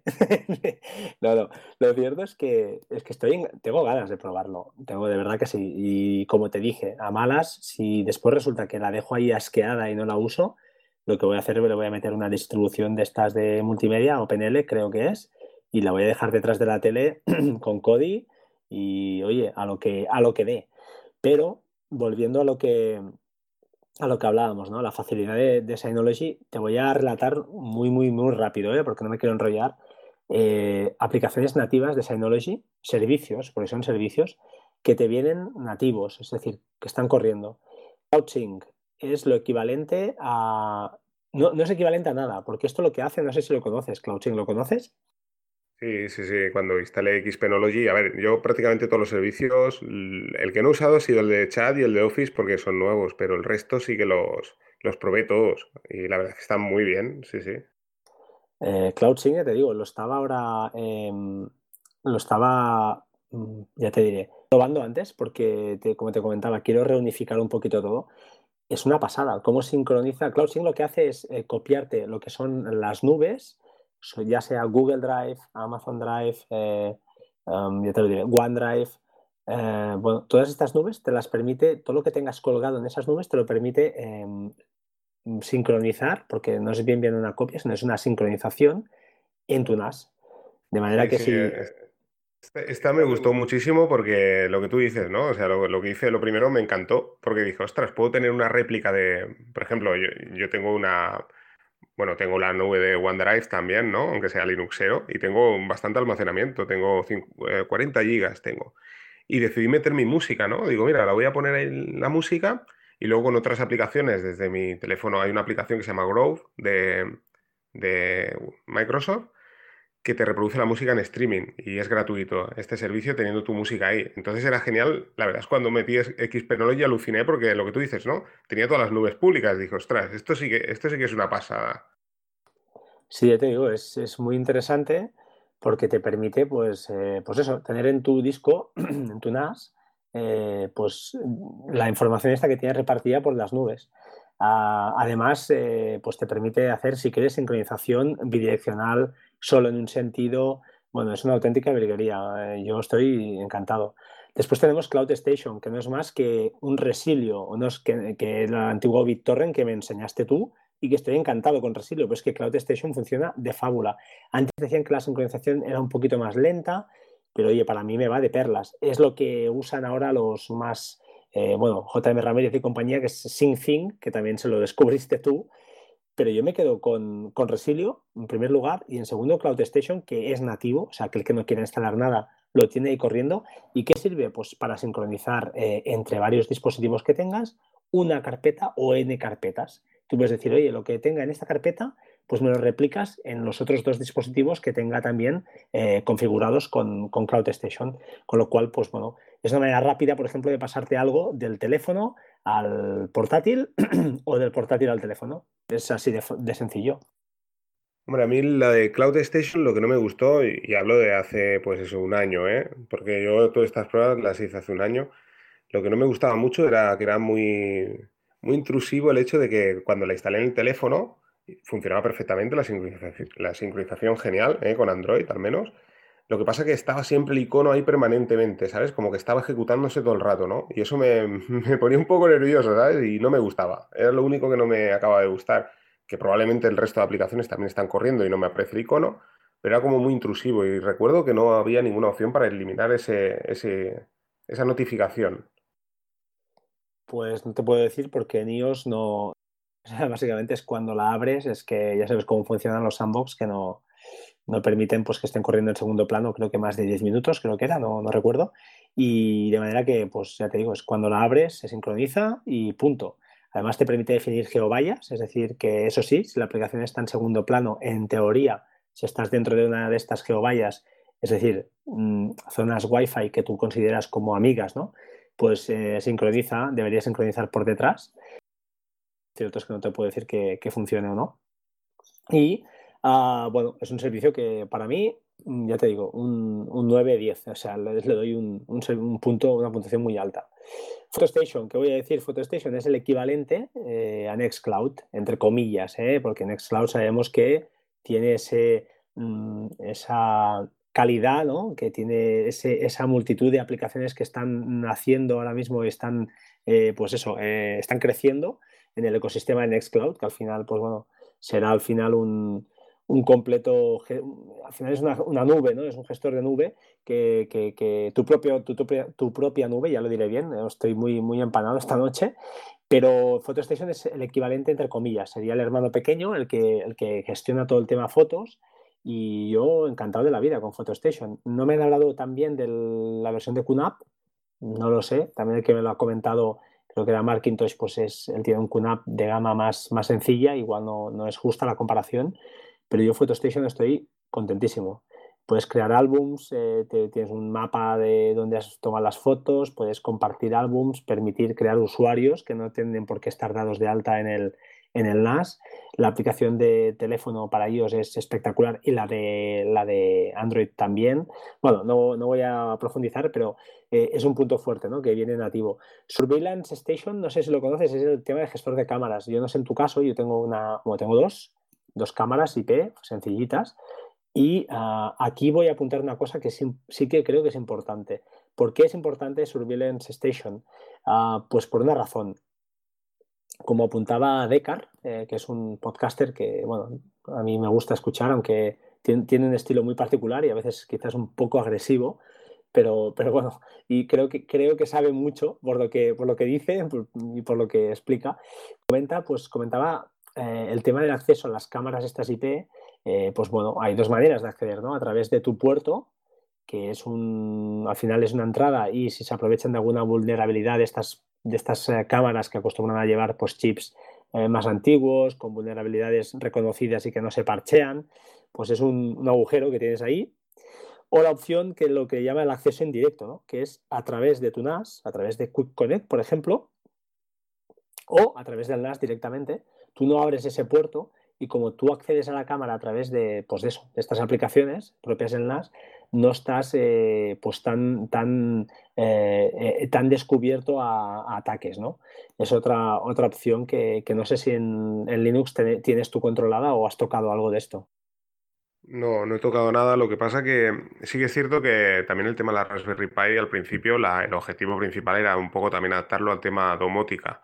O sea, yo ahora mismo tengo dos Raspberry Pi 3 y una Raspberry Pi 0 y la cero la pretendía, lo que pasa ya por falta de tiempo ya, ya no damos más, pero quería meter algo del tema domótica y también es un poco por, lo que comentas, ¿no? Todo esto de la... O sea, sí que es cierto que te metes en AliExpress y ves un montón de cámaras tiradas de precio, eh, interruptores em, de estos Wi-Fi, ¿no? Que yo incluso había pensado, ¿no? Digo, por ejemplo, el tema del servidor, ¿no? Encenderlo y apagarlo remotamente y demás. Pero no sé, me, me emparanoyo mucho, ¿eh? Digo, uy, esta gente, tener un dispositivo de estos metidos en mi red, que luego al final tenemos un teléfono chino y, y bueno, está en nuestra red, ¿no? Pero no sé, no, no me da tanta seguridad y quería montármelo yo propiamente con, haciendo un pequeño programita en Python que, que ya comentábamos que es bastante sencillo, ¿no? Para los que hayan tocado cuatro cosas de programación muy bases, eh, se puede hacer y quería tirar más por aquí, ¿sabes? Montarme más un sistema como domótico, pero propio, ¿sabes? Sí, te entiendo perfectamente. Yo ahí no voy a llegar, ya lo tengo claro. Yo voy a ir a la domótica fácil y en su día me estuve mirando pues hasta centralitas domótica y tal. Primero que el coste era prohibitivo ya para mí, o sea, no. Y segundo que a día de hoy todavía esto está, está flojito. Entonces, los pobres, o entre comillas, los, los menos aventajados, pues hemos optado por... Yo, por, en mi caso, el NAS, el tema de las cámaras lo uso a través del NAS y luego tengo algunas cosillas más de domótica que uso pues, con el ecosistema HomeKit, que está muy, muy verde y básicamente pues con aplicaciones propias. Al final es lo más rápido y lo que funciona mejor, junto con IFTT, por ejemplo, te puedes montar algunas cosas curiosas. Eh, volviendo al tema, eh, volviendo al tema, no me voy, no me voy. Eh, más servicios que tenemos en Synology y que seguro pues que están... Un servicio que sí que te quería comentar, Hyper Backup, vosotros en Linux o tienes algo tú, algún servicio que te permita hacer este tipo de... Uh, que es Hyper Backup, es un sistema de copias de seguridad encriptadas, lado cliente, eh, que además te permite, pues eso, son copias encriptadas y, e incrementales. Y lo bueno de Hyper Backup es que tiene acceso a un montón de nubes. Desde Amazon Cloud Drive, la última, que te da espacio limitado por 70 euros al año, a eh, Google Drive, OneDrive, Box, eh, incluso ahora la nueva nube, aprovecho aquí, a la nueva nube que van a crear estos de, han creado ya, que está en fase beta, los de Synology, que de alguna manera pues dicen que por una cuota muy pequeña, veremos qué cantidad es, ellos te harán un backup eh, usando Hyper Backup, eh, pues si quieres, entre otras vías, eh, creo que la vía más fácil es esta, en sus servidores. lo cual es bastante, bastante interesante. Veremos, veremos qué presentan aquí. En Linux, o bueno, ¿tú tienes algo montado así para temas de copias incrementales? De momento no, es algo que tengo un proyecto, sí que lo hay, me, me, parece que en el anterior podcast comentamos algo, no, ahora no recuerdo se llamaba Deja me parece. La, ahora lo que pasa es que en, Ubuntu cuando lo instalas te viene de serie, o sea, pero creo que le llama copia de seguridad, así en castellano la traducción. Y sí, sí, es, esta función. Lo que no recuerdo, sí que recuerdo, porque la utilicé cuando estaba Ubuntu One, que era la nube de Ubuntu, y sí que creo que se podía sincronizar también con, nubes públicas, pero ahora ya hace muchos, hace años que, que, no, la, que no la he utilizado, pero pretendo utilizarla. ¿eh? Pues esto, esto sí que sería un punto quizá para mí clave a la hora de, si fuera un usuario que no supiera por dónde tirar, aquí, bueno, claro, también depende, depende de lo que quieras, ¿no? Si lo que quieres rescatar solo son tus fotos y vídeos, oye, no hay problema. Google Fotos y para, para arriba. Eh, pero, o Nextcloud, ¿por qué no? Pero, ostras, un sistema de, de backup incremental encriptado, por ejemplo, yo qué sé, no sé si me está ocurriendo, eh, yo tengo, por ejemplo, bastantes proyectos de, pues, de, programación, ¿por qué no? Los tengo ahí y temas de... Yo tengo todo, de hecho tengo las fotos, tengo en Amazon Cloud Drive, tengo todo encriptado y copia incremental que eh, si me está escuchando, no lo sé, no, creo que no, pero bueno, eh, Patuflinks, Christian, ha nombrado alguna vez que son hasta 256 copias y no es correcto. O sea, por defecto te deja, te deja el número, de el número de 256 copias, es decir, modificaciones de cada fichero que puedes guardar, ¿eh? o sea, es espectacular. Pero realmente no es así, puedes poner las que quieras. Lo que pasa es que cuantas más pongas, pues más espacio vas a consumir, eso está claro. Y además hay lo que se llama el, o sea, no sé qué nombre es, creo que es Smart Recycle, que lo que le llama es mm, un, reciclado de copias inteligente. Es decir, si tú dices, guárdame las 100 últimas modificaciones de este fichero, puede hacer, por ejemplo, que digas, mira, del último mes te guardaré las 50 últimas modificaciones que hayas hecho y a partir de ahí, cada semana te guardaré una así hasta, yo qué sé, pues 50 meses, en este caso serían, ¿no? Entonces es un reciclado inteligente, es decir, a medida que se van haciendo antiguas esas modificaciones, se van borrando y siempre conserva las más nuevas. Eh, guarda más, más cambios de las últimas que has realizado. Para, tiene una lógica, ¿no? Aplastante. A medida que va pasando el tiempo, la probabilidad de que tú quieras volver a una versión muy, muy, muy anterior es menor que no que quieras volver a una versión de hace un par de días. Y eso me parece un punto clave a nivel de, por ejemplo, hoy en día que tenemos ataques ransomware que pueden encriptarnos pues, todo nuestro disco y tener algún susto de estos, pues ¿por qué no? Es un, es un punto para mí añadido y, muy bueno a favor de, un NAS en este caso. ¿eh? Eh, en este caso sí que, me gustaría pues, eh, romper una lanza a favor de, este tipo de aplicaciones. Pues oye, ya te digo, cada vez que hablo contigo y me sacas este tema, me dan ganas de ponerlo en marcha ya. De hecho, cuando lo comentamos en el grupo de YouGeek, y comentaba la gente, ¿no? Que, hasta incluso con, con, distribuciones como Manjaro, que también está el propio servicio, que se habían puesto manos a la obra, que había gente que lo había visto y sobre todo por lo de ransomware que, que comentas, ¿no? Yo eso sí que tienes razón, es motivo para hacerlo. Lo que pasa que, bueno, eh, es lo que decimos, es, todo problema de tiempo. Y la verdad es que tienes razón porque luego eh, es cuando pasan los problemas, luego te acuerdas, ¿no? Pero bueno, sí, sí, le, voy a meter mano. Y, recuerdo incluso, ahora que lo comentas, que sí, que estaba encriptado y además eran particiones muy pequeñas. O sea, lo iba como particionando en archivos pequeños. No, no recuerdo si eran de 15 megas. Imagínate todo. Y como tú dices, había diferentes versiones, podías programar el día que quisieras que te haga la copia, la hora, o sea, estaba, estaba muy bien. Y esto ya te digo, te viene en un Ubuntu de serie. O sea, tal como instalas, ya te viene en el sistema operativo.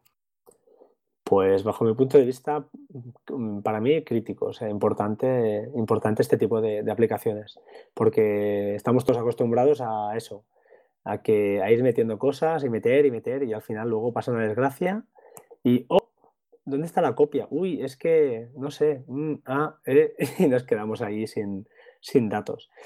Oye, si te parece, seguimos, pasaré por encima Note Station, es el tema de las notas. Una cosa que ahora que estás con lo de la fotografía, yo decirte que por dos cosas. Una, primero que en Scloud, que bueno, tú lo enfocas así en cara fotografía, pero o sea, en Scloud más bien es un Dropbox. O sea, tiene fotografía, pero bueno, engloba todo. O sea, yo lo veo más, más como si fuera un Dropbox, o sea, una nube tipo Dropbox. Es decir, bueno, no me gusta Dropbox, ni Google Drive, ni me gusta, por ejemplo, OneDrive, pues tengo Nextcloud, ¿no? Que además es software libre y más seguro que una nube pública. Eso por una parte. Y luego el tema del Google Fotos, lo que te comenté la semana pasada. Eh, estaba subiendo mis fotos, ¿no? Mis fotos hechas con mi reflex, con cámaras compactas, donde no tengo geolocalización ni, ni nada. Y bueno, el maravilloso Google Fotos me está poniendo todas las ubicaciones de los lugares en los que he estado, ¿sabes? Y, ya te digo, no es la Sagrada Familia, sino lugares que no son tan conocidos. O sea que, es una pasada. Y lo que más aluciné también es que, claro, como eran fotos hechas con compactas y demás, que son la típica que haces vertical, ¿no? Al importarlo Google Fotos eh, salía apaisada, ¿no? Y Google Fotos, pues con sus notificaciones me sugería él las recolocaba bien y me decía, oye, ¿te recoloco bien las fotos? O sea, es que alucinas con Google Fotos. Sí, lo cierto es que Google Fotos, como yo lo uso, eh, lo uso desde el teléfono y desde el Mac Mini, porque claro, no, en Synology no. Todavía, creo, voy a decir todavía, pero no lo sé, no lo sé si lo van a conseguir, porque yo creo que es un servicio muy, muy propio de Google y no creo que lo dejen así, así como así, ¿eh? yo creo que no lo van a, a dejar. Pero pero eh, es cierto, es un pedazo de servicio, estoy totalmente de acuerdo contigo y, ahí no, no, hay discusión. Eh, la grandeza, pues eso, claro, un servidor Linux, lo que tú decías, ¿no? Te lo puedes montar, ya sea en máquina virtual o donde sea, y tienes ahí ese servicio ahí corriendo lentamente y que va subiendo todo, todos los archivos, todas las fotos y vídeos hacia, hacia la nube, con esa mínima pérdida de calidad que ya sabemos, pero que al final es una copia de seguridad eh, en toda regla y con esa inteligencia artificial trabajando el lado servidor que, como dices tú, pues te va arreglando todo, posicionando, geoposicionando las fotos, bueno, eh, espectacular, ¿no? Y, antes de, acabar también del tema de los backups y demás, decir que, claro, si tienes una Raspberry Pi, por ejemplo, o si tienes un servidor con, como este HP, como te digo yo, con todos estos sistemas operativos, también puedes instalarte Telegram que Telegram es una nube ilimitada y como sabrás, pues puedes, no sé, hasta incluso hacer copias de tus películas. O sea, puedes tener todo ahí guardado también y sin límite. Sí, pero eso ya son soluciones más, uh, así que están bien, pero yo no lo veo una solución eh, elegante. Es un apaño, ¿no? ¿Estarías de acuerdo conmigo?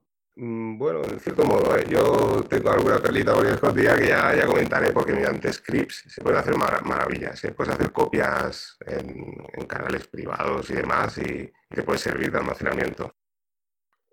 Vale, vale, ya nos explicarás esas diabluras que tú haces por ahí. Oye, si te parece, pasamos, eh, Docker lo hemos comentado, estaremos de acuerdo en este punto que viene ahora, VPN Server, yo creo que debe ser, debería ser un servicio ya de uso obligado para aquel que se compre un HP, me da igual, o se compre un NAS. Debería ser obligado configurar este tipo de servicios. Sí, sí, totalmente. O sea, yo ya es que lo, veo vital. O sea, yo todo, todo pasa a través de la VPN ya. O sea, yo, de hecho, incluso, fíjate, hablé con, con el creador de Nextcloud, ¿no? John Cloud, y cuando le comenté, una de las preguntas que le hice, que tengo que publicar la entrevista, que la tengo ahí, lo que pasa que eh, no sé si te lo comenté, pero la hice en inglés, imagínate con mi inglés, aunque bueno, se entendía todo. Eh, le comenté el tema de que era una, una lástima que en Scloud yo creo que ya donde romperías que tuviera implementado también la función de SyncIn, por ejemplo, ya que es software libre, ¿no? Hablamos de, de porque es software libre, el poder no utilizar, no tener que abrir puertos, ¿no? Y él decía que sí, que, que todo el mundo le comentaba lo mismo y me comentó que la, la solución más segura que hay para Nextcloud es utilizar la VPN. O sea que ni siquiera utilizando, que sí, que puedes poner el certificado como comentábamos antes y demás, pero la mejor solución es la VPN. Hombre, sí, está claro que, hoy en día para los frikis es nuestro, nuestro punto fuerte. Más, más cositas. Bueno, ahora te voy a hablar de... Esta la tienes que probar. La tienes que probar porque probar quiere decir que te voy a dar de alta y te, bajas la aplicación y probamos. Es el chat de, de Synology eh, no voy a entrar en detalle, ¿eh? pero tanto Chat como Office son eh, las dos últimas, dos de las últimas aplicaciones junto con, con, Calendar que han sacado esta gente. Y la verdad, porque existe Google. Si no, lo tenía claro. O sea, son sistemas. Aquel que, por ejemplo, tenga una empresa y quiere un sistema de mensajería propio, pues es un sistema ideal. Está muy bien. Es muy parecido a Slack, con canales, bueno, con hashtags, eh, una manera muy rápida de encontrar los archivos multimedia, un buscador para los archivos. Está muy, muy potente, muy fluida y ya te digo, es 100% eh, recomendable. Office no voy a entrar, es un Google Docs, ya lo hemos explicado más de una vez y la verdad es que está muy, muy bien. No sé si quieres comentar algo al respecto. Pero... Sí, lo de la aplicación del chat, por, por, curiosidad, ¿no? O sea, imagino que será únicamente los miembros que están en tu servidor NAS, ¿no? Con los que puedes comunicarte. Claro, claro, es un chat, em, eh, es un chat eh, privado, entre comillas. No sé si puedes crear usuarios, eh, así como en PhotoStation, que puedes crear usuarios que no hace falta que estén en el NAS. Voy a mirar, te lo voy a mirar porque es que ya te digo, no he, tenido oportunidad de probarlo con nadie. Estuve jugueteando yo solo, porque es muy triste, pero es así.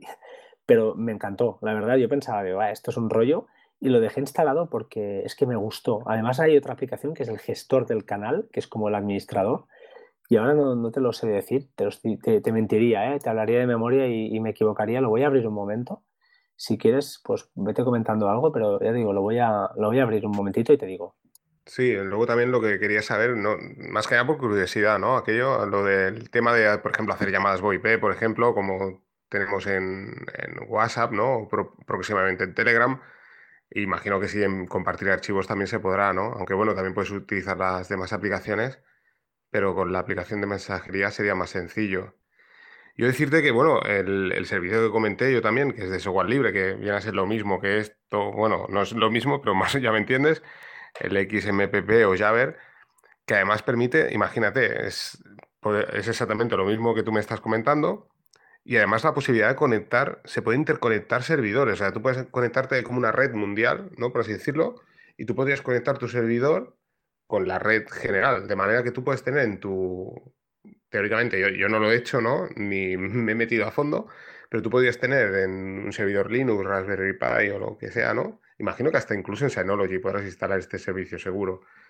Eh, tener pues tu servicio de, mensajería, que estarías hablando con los miembros de tu familia, pasando a través de tu servidor, y en caso de querer comunicarte conmigo, pues como están interconectados los servidores, pues podría llegarme, o sea, se conectaría de tu servidor a mi servidor y de mi servidor me llegaría el mensaje a mi teléfono móvil, ¿no?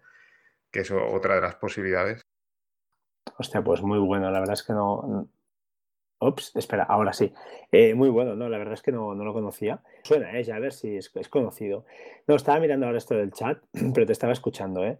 ¿eh? No, no tienen de momento servicio de voz, así como irá implementando, como han implementado ya WhatsApp y, Telegram. Telegram ya está implementado, ¿no? También, sí, sí, ¿verdad? Ya las, las llamadas. Bueno, las llamadas están en la fase beta. Yo, de hecho, instalé la beta y estuve probando las llamadas. Lo que pasa es que funcionan en. Bueno, la beta está solo para Android, y solo funcionan en determinados momentos. Hay un, es, curioso, ¿no? Porque utilizan, está el servidor, que, los servidores que utilizamos todos, ¿no? Para cuando nos enviamos un Telegram, pero ellos tienen como otro servidor previamente para las pruebas, ¿no? Y aquí es donde funcionan las llamadas. Entonces, tanto tú como el otro usuario tienen que conectarse a ese servidor a través de la beta. Y sí, sí, estuve haciendo las llamadas y alucinante. ¿eh? O sea, la calidad de sonido es alucinante en Telegram. Yo creo que es lo que, bueno, que comentáis vosotros de Apple, que siempre decís, ostras, eh, yo qué sé, Samsung saca esto y luego Apple lo perfecciona, pues eh, el caso de Telegram es alucinante, ¿eh? ya, ya te digo que siendo una beta y además el consumo de datos, o sea, creo que estaba del orden de 1,19 megas, dos minutos, una llamada, lo, puse la aplicación para medir los datos por curiosidad y, y, es eso, o sea, muy pocos, muy pocos datos y muy alta calidad de sonido. Ah, pues mira, no, no, yo, yo no lo he probado, todavía no, está en beta, de momento pues no, espera. No, el tema del chat, ya te digo, está, está muy, muy guapo, es como un Slack, es un Slack menos que Slack, es verdad, pero está muy bien, o sea, es una, está muy currada para ser una primera versión, esta gente se lo, se lo trabajan de un nivel espectacular. Bueno, es otro servicio más ¿no? que, que ofrecen ellos y que, ya te digo, son cuatro clics y, como siempre apoyados en esas aplicaciones móviles tan reconocidas que, funcionan tan bien y que nos dan ese, ese valor añadido que claro, eso ahí, pues bueno, si te lo tienes que pelar en Linux, estás, estás más cojo, pero bueno, se puede hacer. Como dices tú, se puede hacer todo, o sea, está clarísimo. Eh, finalmente, comentarte dos cositas. Audio Station, que la tengo ya abandonada, después de usar ya, he pasado a, ya te lo diré, a Spotify desde hace casi un año. Estoy compartiendo mi cuenta, una cuenta familiar, somos seis, con seis compañeros del trabajo. Y bueno, espectacular, aunque no soy muy de música, cuando escucho ya es que ni lo pienso. Pero Audio Station estaba muy, muy bien. ¿eh? También le fallaba algún tema de carátulas y tal que se le podrían currar un poco más, pero todo el tema de lo que es audio en sí, la aplicación está muy bien porque te lo puedes reproducir en streaming, lo puedes descargar directamente al teléfono, bueno, está las más eh, oídas, te puede, está, está muy, muy currado. Aunque ya te digo, esta ahora mismo la tengo más que, más que abandonada. Sí, bueno, yo la, la estuve probando. A mí lo que no me gustó de Station era la interfaz del móvil, ¿vale? La veía un poco anticuada, no sé ahora cómo estará, supongo igual igual ha mejorado. Y yo pues utilizo Plex, claro. O sea, tengo lo bueno, exactamente lo mismo, Plex, y bueno, es, equivalente. O sea, todo lo que me comentas, hasta ahora todos los servicios que estamos comentando, pues se pueden hacer tanto en un sitio como en otro. Y bueno, lo tengo montado así. Sí, estoy de acuerdo contigo. Al final, bueno, porque nosotros somos los cacharreros, nos gusta probar lo de aquí, lo de allí, pero al final, pues bueno, se complementan, ¿no? Como decías tú antes, Nextcloud es quizá la suma, ¿no? De CloudSync, de CloudStation y PhotoStation. Es un Dropbox, como tú bien lo has dicho. Y, al final un poquito pues son repetitivas y se complementan y simplemente es un tema de gustos y de querer dedicar más tiempo o menos tiempo a, probar. Si lo que te viene con el con Synology pues ya te parece bien, pues por ejemplo de ese vídeo es una aplicación que dicen que está súper bien y yo no me voy a bajar de Plex. Eh, es un tema muy personal. el día que no, pues oye, de ese vídeo funciona. De hecho tengo un compañero del trabajo que se ha comprado un NAS, creo que el 916 Plus, o sea, va no está mal y él le encantado con ese vídeo. Claro, no le vas a explicar ahora, no, montate Plex, pero transcodifica, si transcodifica no sé qué. esto, esto es nivel, no es que seamos tal, un nivel Dios no es, pero a ver, no, es, no todo el mundo tiene ni tiempo ni ganas de aprender todo esto. Entonces vuelvo a repetir lo mismo. Para mí el NAS, solución perfecta para el típico tío que, que no quiere problemas, lo quiere tener todo hecho y no quiere saber lo que hay ahí dentro. Oye, le meto dos discos, yo sé que le meto dos discos, se monta un RAID, no sé lo que es un RAID, pero solo sé que si se estropea un disco le voy a cambiar en caliente y tardará más o menos, pero funcionará y, ya está, ¿no? Entonces, claro, es, otro perfil. Yo creo que al final la gente dice, oh, es que, ¿cómo es que no, que no nos peleamos o esas cosas? Pues porque al final son, son dos soluciones igual de válidas o no, o más incluso, depende de lo que busques. Eh, para mí, yo creo que Linux es una solución mucho más válida a nivel de investigar y de probar, porque lo puedes probar todo. En cambio, en Synology no lo puedes probar todo. Estás limitado a los repositorios y a lo que haya hecho algún programador por ahí. Y desde el otro punto de vista, diría, pues un NAS para mí mucho mejor a nivel de comodidad. No sé si estás de acuerdo con esta afirmación, pero básicamente el resumen sería, sería este. Sí, yo lo que destacaría, mira, en la parte final esta que estás comentando, de ese vídeo, yo personalmente es una, aplicación un poco desprestigiada, ¿no? Porque está bajo la sombra de Plex, ¿no? Pero yo, a mí me encantó, o sea, yo la vi súper bien hecha, precisamente, y al tener el Chromecast es que funcionaba genial, ¿no? Lo que pasa, claro, evidentemente si tienes Plex, pues dices, ostras, al final acabas usando Plex, está claro, ¿no? Pero que, como tú decías, es genial de ese vídeo. Eh, sí, y no olvidemos que de ese vídeo, al ser la aplicación propia de, de Synology, ella sí que puede explotar el chip que tienen eh, estos, estos bicharracos, los que están dedicados a, a masa multimedia de Synology, que llevan un chip dedicado y él sí que lo explota a tope para, pues eso, para que la reproducción sea pues eh, continua, ¿no? Cosa que Plex ahí no, no, lo puede, no lo puede utilizar y por eso además anda más cojo. Aparte de que si entramos ya en lo que se viene cociendo en los foros ¿no? y en los telegrams, que estoy ahí metido, pues bueno, ya sabéis que ahora parece que van a lanzar nuevos NAS los de Synology y con eso ya voy acabando un poquito la exposición, pero bueno, básicamente pues parece que van a lanzar NAS. Estábamos esperando pues a, ¿por qué no un i3, no? O un i5, si me apuras, pero bueno, con i3 ya hubiéramos sido felices y parece que no, que van a seguir con los procesadores estos eh, eh, C2550 que son procesadores pues que, bueno, alguna, alguna serie ha dado problemas ya reconocidos a cabo de unos años y aunque estos que van a montar pues parece que no, que son versiones mejoradas, siguen siendo eh, procesadores que para lo que hace una Synology es más que suficiente, pero eh, si quisiéramos montar un Plex, ¿no? volvemos a lo mismo, pues lo que hace la gente se va a QNAP. Es, esta es la realidad, ¿no? Pues sí, y luego, bueno, comentando ya, así como cerrando un poco, ¿no? Resumiendo, ¿no? Los pros y los contras, ¿no? Desde tu punto de vista y el mío, ¿no? Yo, por ejemplo, eh, o sea, las aplicaciones que, realmente sí que destacaría yo a nivel personal, porque claro, cada uno, como tú dices, se lo adapta un poco a, sus a lo que necesita, ¿no? Quizás a lo mejor hay gente que dice, ostras, que el Audio Station es, es vamos, es mi aplicación, ¿no? Y tú dices, ostras, pues no, ¿no? Yo, por ejemplo, lo que destaqué mucho de, de, de Synology, pues era el, tema, como tú has dicho, el Cloud Sync, o sea, me encantó, lo del tema de sincronizar las nubes. Y bueno, lo de la VPN, está claro, como hemos comentado. Y luego, pues eso, lo que tú decías, ¿no? El tema de la instalación que me preguntabas, ¿no? ¿Qué, me parecía? Claro, el tema de la instalación es evidente. O sea, eh, Plex, por ejemplo, para instalarlo en un Ubuntu, pues sí, tardas lo mismo que en un, que en un Synology, ¿no? En Raspberry Pi ya tardas más tiempo porque no, hay un instalador automático, ¿no? Eh, también, pues eso, es, el tema de la instalación principalmente. Y luego también el tema, destacaría el tema de la seguridad, eh, lo que te comentaba antes, lo del WordPress, ¿no? Que si. Que es un poco lo que habíamos comentado, ¿no? Si vas a hacer la, la página web de la peluquería de tu barrio, ¿no? O del mecánico, pues sí, te lo puedes montar, ¿no? Claro, si quieres hacer algo más grande, ya olvídate ni, ni Raspberry Pi, ni servidor, ni Synology, ¿no? Pero sí que es cierto que es eso, que siempre tienes la seguridad está detrás. Entonces yo personalmente creo que si eh, lo, que, lo que quieres montarte, que es lo que comentábamos al principio, ¿no? Si quieres montarte una nube tipo Nextcloud, ¿no? Si quieres tener todos estos servicios y utilizar una VPN, bueno, pues lo puedes hacer perfectamente con una Raspberry Pi o con un servidor en Linux.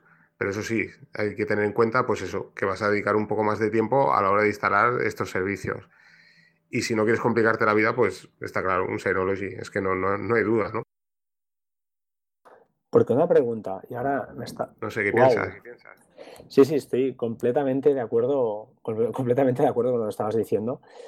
Y sin, entrar en más redundancias, eh, te quería comentar una cosa porque ahora a raíz del podcast con Eden el fin de semana pasado, y aprovecho aquí para, lo explicaré en un podcast el lunes o el martes, pero aprovecho para, lanzarlo aquí un poquito, eh, hablamos de un tema de lo que es el tema de notificaciones. Eh, yo te quiero comentar, una cosa que no hemos comentado aquí y me ha venido ahora a la cabeza, es que Synology eh, ya también tiene un sistema de notificaciones mm, a través de, eso sí, de correo electrónico. Creo que también tiene notificaciones push, pero ya no lo sé si es tan claro. Creo que esto no, no te lo sabría decir. Por correo electrónico sí, es decir, cuando hace cada noche hace las copias de seguridad que yo le, he programado, o cuando, por ejemplo, eh, yo qué sé, hay alguna actualización nueva en el sistema, o, por ejemplo, una vez al mes, pues cuando me pasa, tengo programado que me haga un repaso a todos los discos duros y mire su salud, me envía un correíto y me explica pues cómo ha ido el tema. Cuando se ha hecho la copia de seguridad, me dice, oye, mira, esta noche la copia de seguridad ha ido perfecta. O no, esta noche ha fallado. Y así todo, ¿no?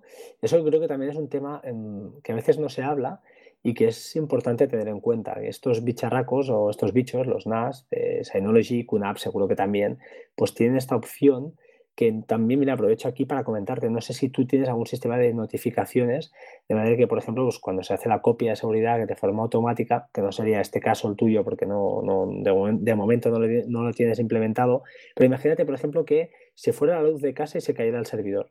Pues en mi caso, eh, Synology cuando, cuando recupera, te dice que, pues eso, que se ha cerrado eh, inesperadamente, ¿no? Te dice, oye, este a tal, o se ha perdido la conexión, incluso te envían un correo, eh, se ha perdido la conexión con tu servidor. Eso te lo envía Synology, por la gracia, por el sistema de DNS que tienen, ¿no?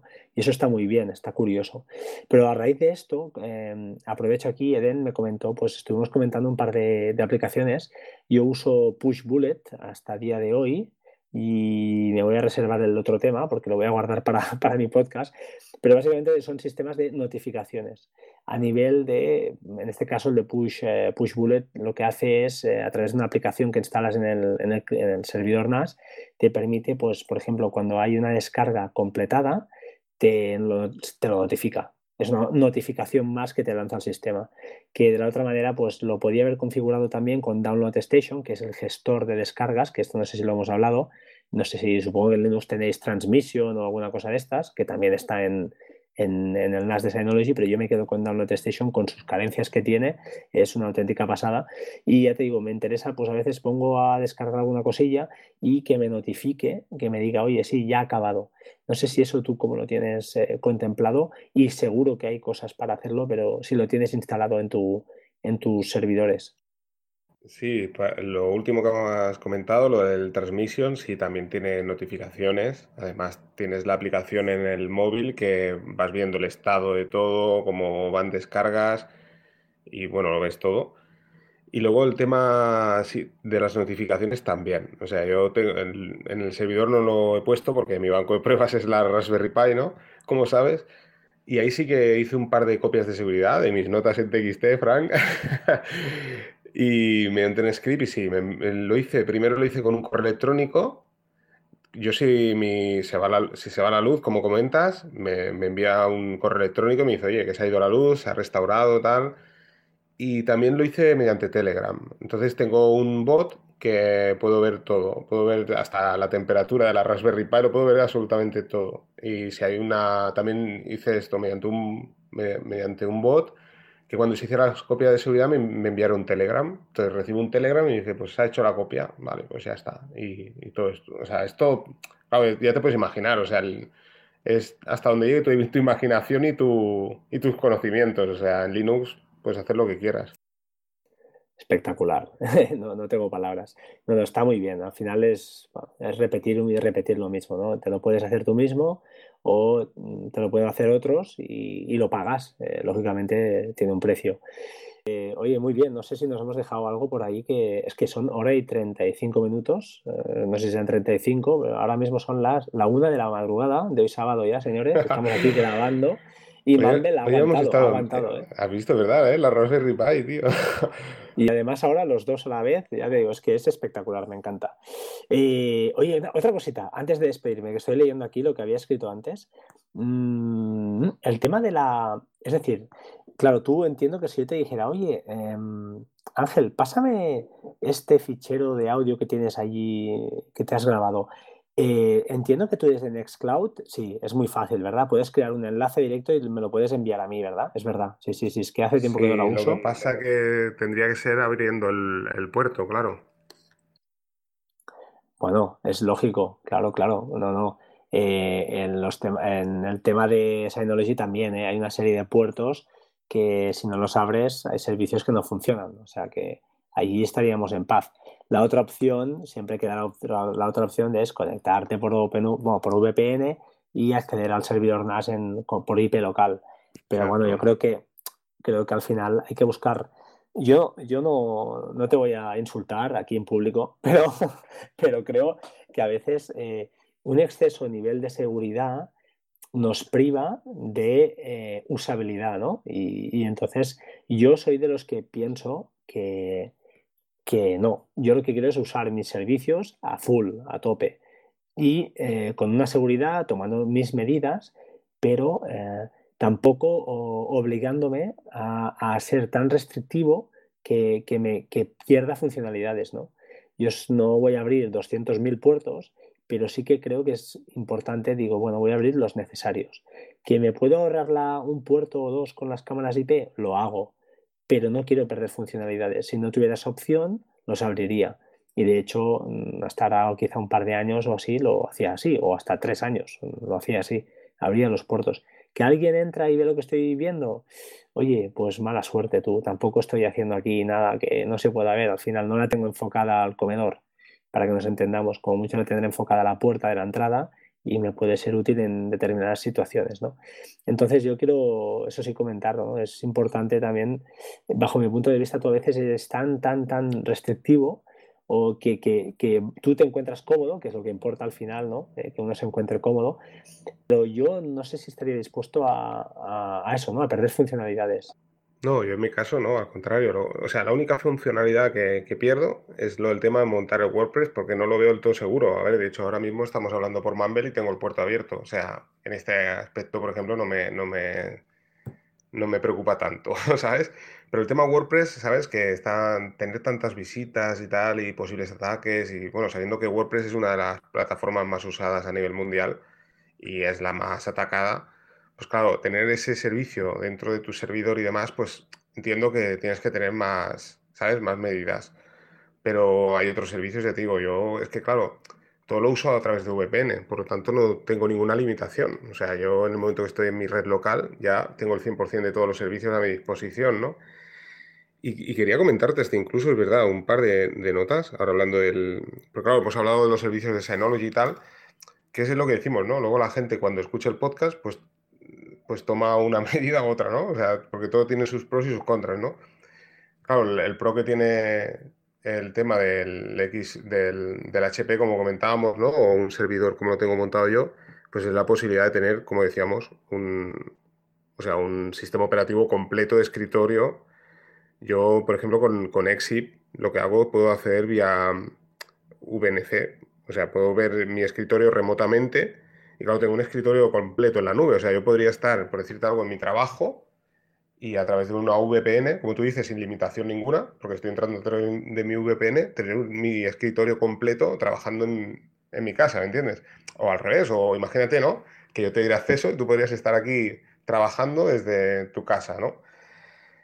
Y luego también la posibilidad de encender y apagar el, servidor por SSH, que eso lo trae el HP ProLAN, que eso es una, función que está genial. O sea, yo, uno de los objetivos que tengo, ya tengo el relé comprado, comprado y todo, que era una parte de la domótica que te decía, eh, mediante un programa en Python, eh, voy a tener la, la, Raspberry Pi que la tengo encendida 24 horas, entonces remotamente mi servidor estará conectado a ese relé y yo pues podré accionar o incluso a través de un bot de Telegram, por ejemplo, que tú puedes crear bots y te salen como botones, pues clicando el botón puedo encender mi servidor remotamente y entonces acceder al resto de servicios que tenga instalado en el servidor, ¿sabes? Que esa es una de las, de las opciones que también puedes tener con el HPI. No sé si los Synology incluyen esta función. Eh, que yo sepa, no hay el wake on LAN, eh, que es cuando está dormido, pues levantarle. Pero yo lo cierto es que para mí un servidor es eso, 24 horas. No, no lo sé, es que no lo apago. Lo apago cuando alguna vez, un par de veces al año seguro, porque hago la limpieza esa que tengo cada seis meses, creo que tengo, le paso el aspirador literalmente, lo paro, le quito los discos y lo, lo limpio pero poca cosa más. Yo no la apago nunca. la verdad es que no lo paro nunca. Sí, sí. Bueno, yo pues eso, como lo, como lo tengo así funcionando de la manera que te he comentado, luego también, claro, remotamente puedes encender y apagar máquinas virtuales las que quieras. Y luego pues eso te sirve un poco también de, también de banco de pruebas, porque tú puedes montarte un, un Ubuntu limpito o un Windows 10 limpio y hacer una copia y trabajar con una, mm, hacer inventos y si te sale la cosa mal, luego haces una copia de esa máquina virtual y vuelves a tener un Ubuntu limpio, ¿no? desde cero. Y bueno, pues también son opciones. Claro, es la posibilidad de tener un sistema operativo completo, es el pro y el contra, pues lo que comentábamos, ¿no? Un poco que la seguridad va de tu cuenta y, y bueno, en cambio Synology, pues eso, tienes un poco más de seguridad. También decir que... Eh, no sé si decirle seguridad o no, pero también muchos de los, de los servicios que, instalamos en Linux pues son software libre y también es, abierto. Por lo tanto, teóricamente también tiene más seguridad también. O sea, yo desde mi punto de vista a mí me da más seguridad, por ejemplo, usar un Nextcloud que no usar un Cloud Station. Aunque no por ello me da inseguridad usar Cloud Station, ¿no? Pero saber que estás usando un software libre, pues no sé. A mí personalmente me gusta más porque soy del software libre y además pues encuentro que es más seguro, aunque no quiere decir nada tampoco. Sí, sí, no, no estoy. Bueno, lo que estás diciendo, ¿no? Es que estamos, yo creo que al final lo que dices tú siempre.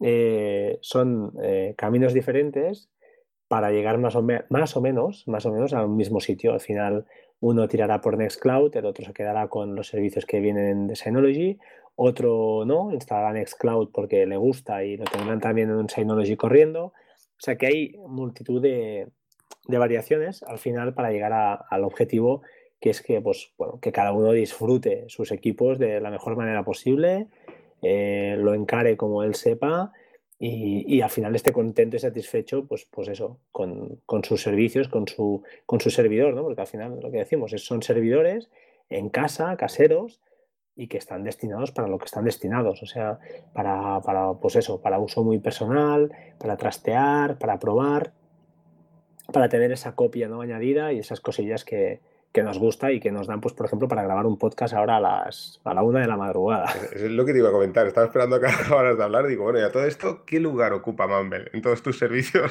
sin, sin haberlo usado prácticamente?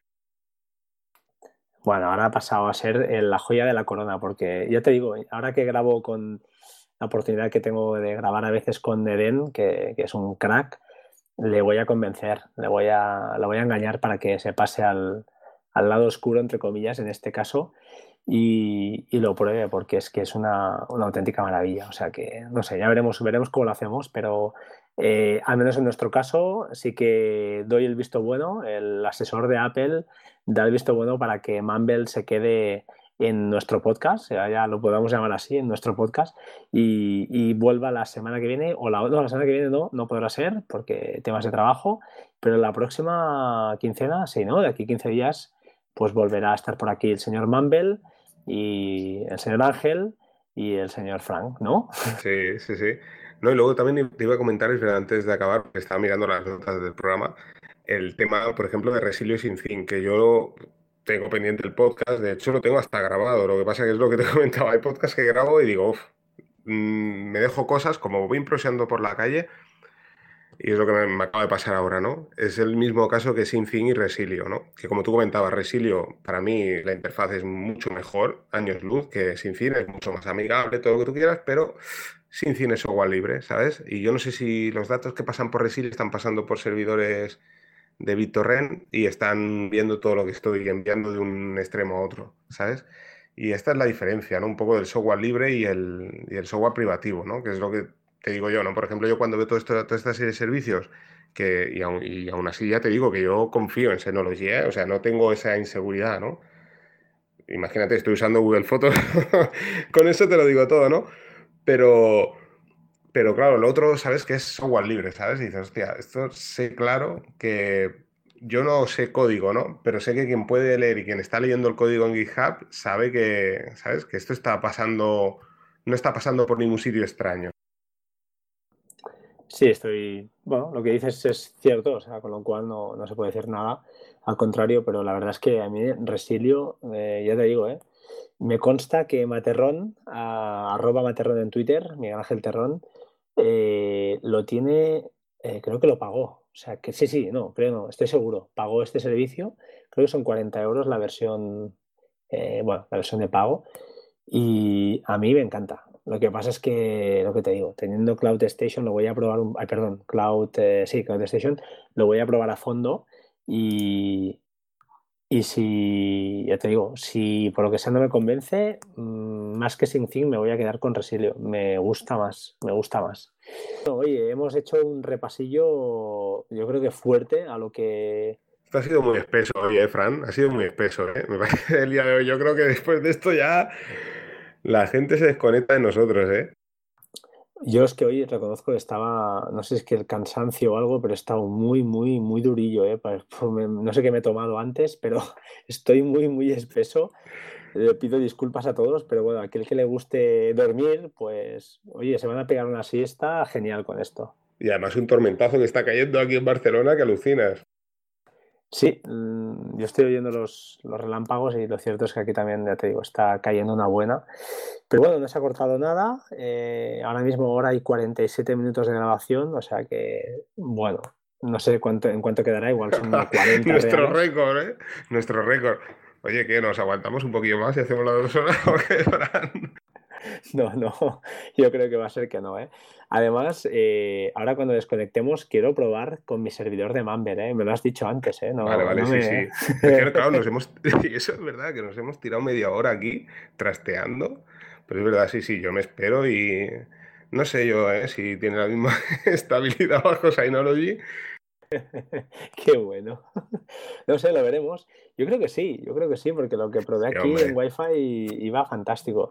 Lo cierto es que, mm, ya te digo, yo, eh, hostia, estoy encantado. O sea, el cambio de, ya sea un NAS, o sea una Raspberry, o sea un HP ProLian, hostia, estas máquinas nos dan un juego que, es que esto hace, bueno, aparte de unas redes de fibra, ¿no? Esto ha sido el gran, el gran cambio. Yo hasta que no tuve fibra no tenía el motivo de, para, para eso, para, para, comprar un NAS. No tenía ninguna lógica.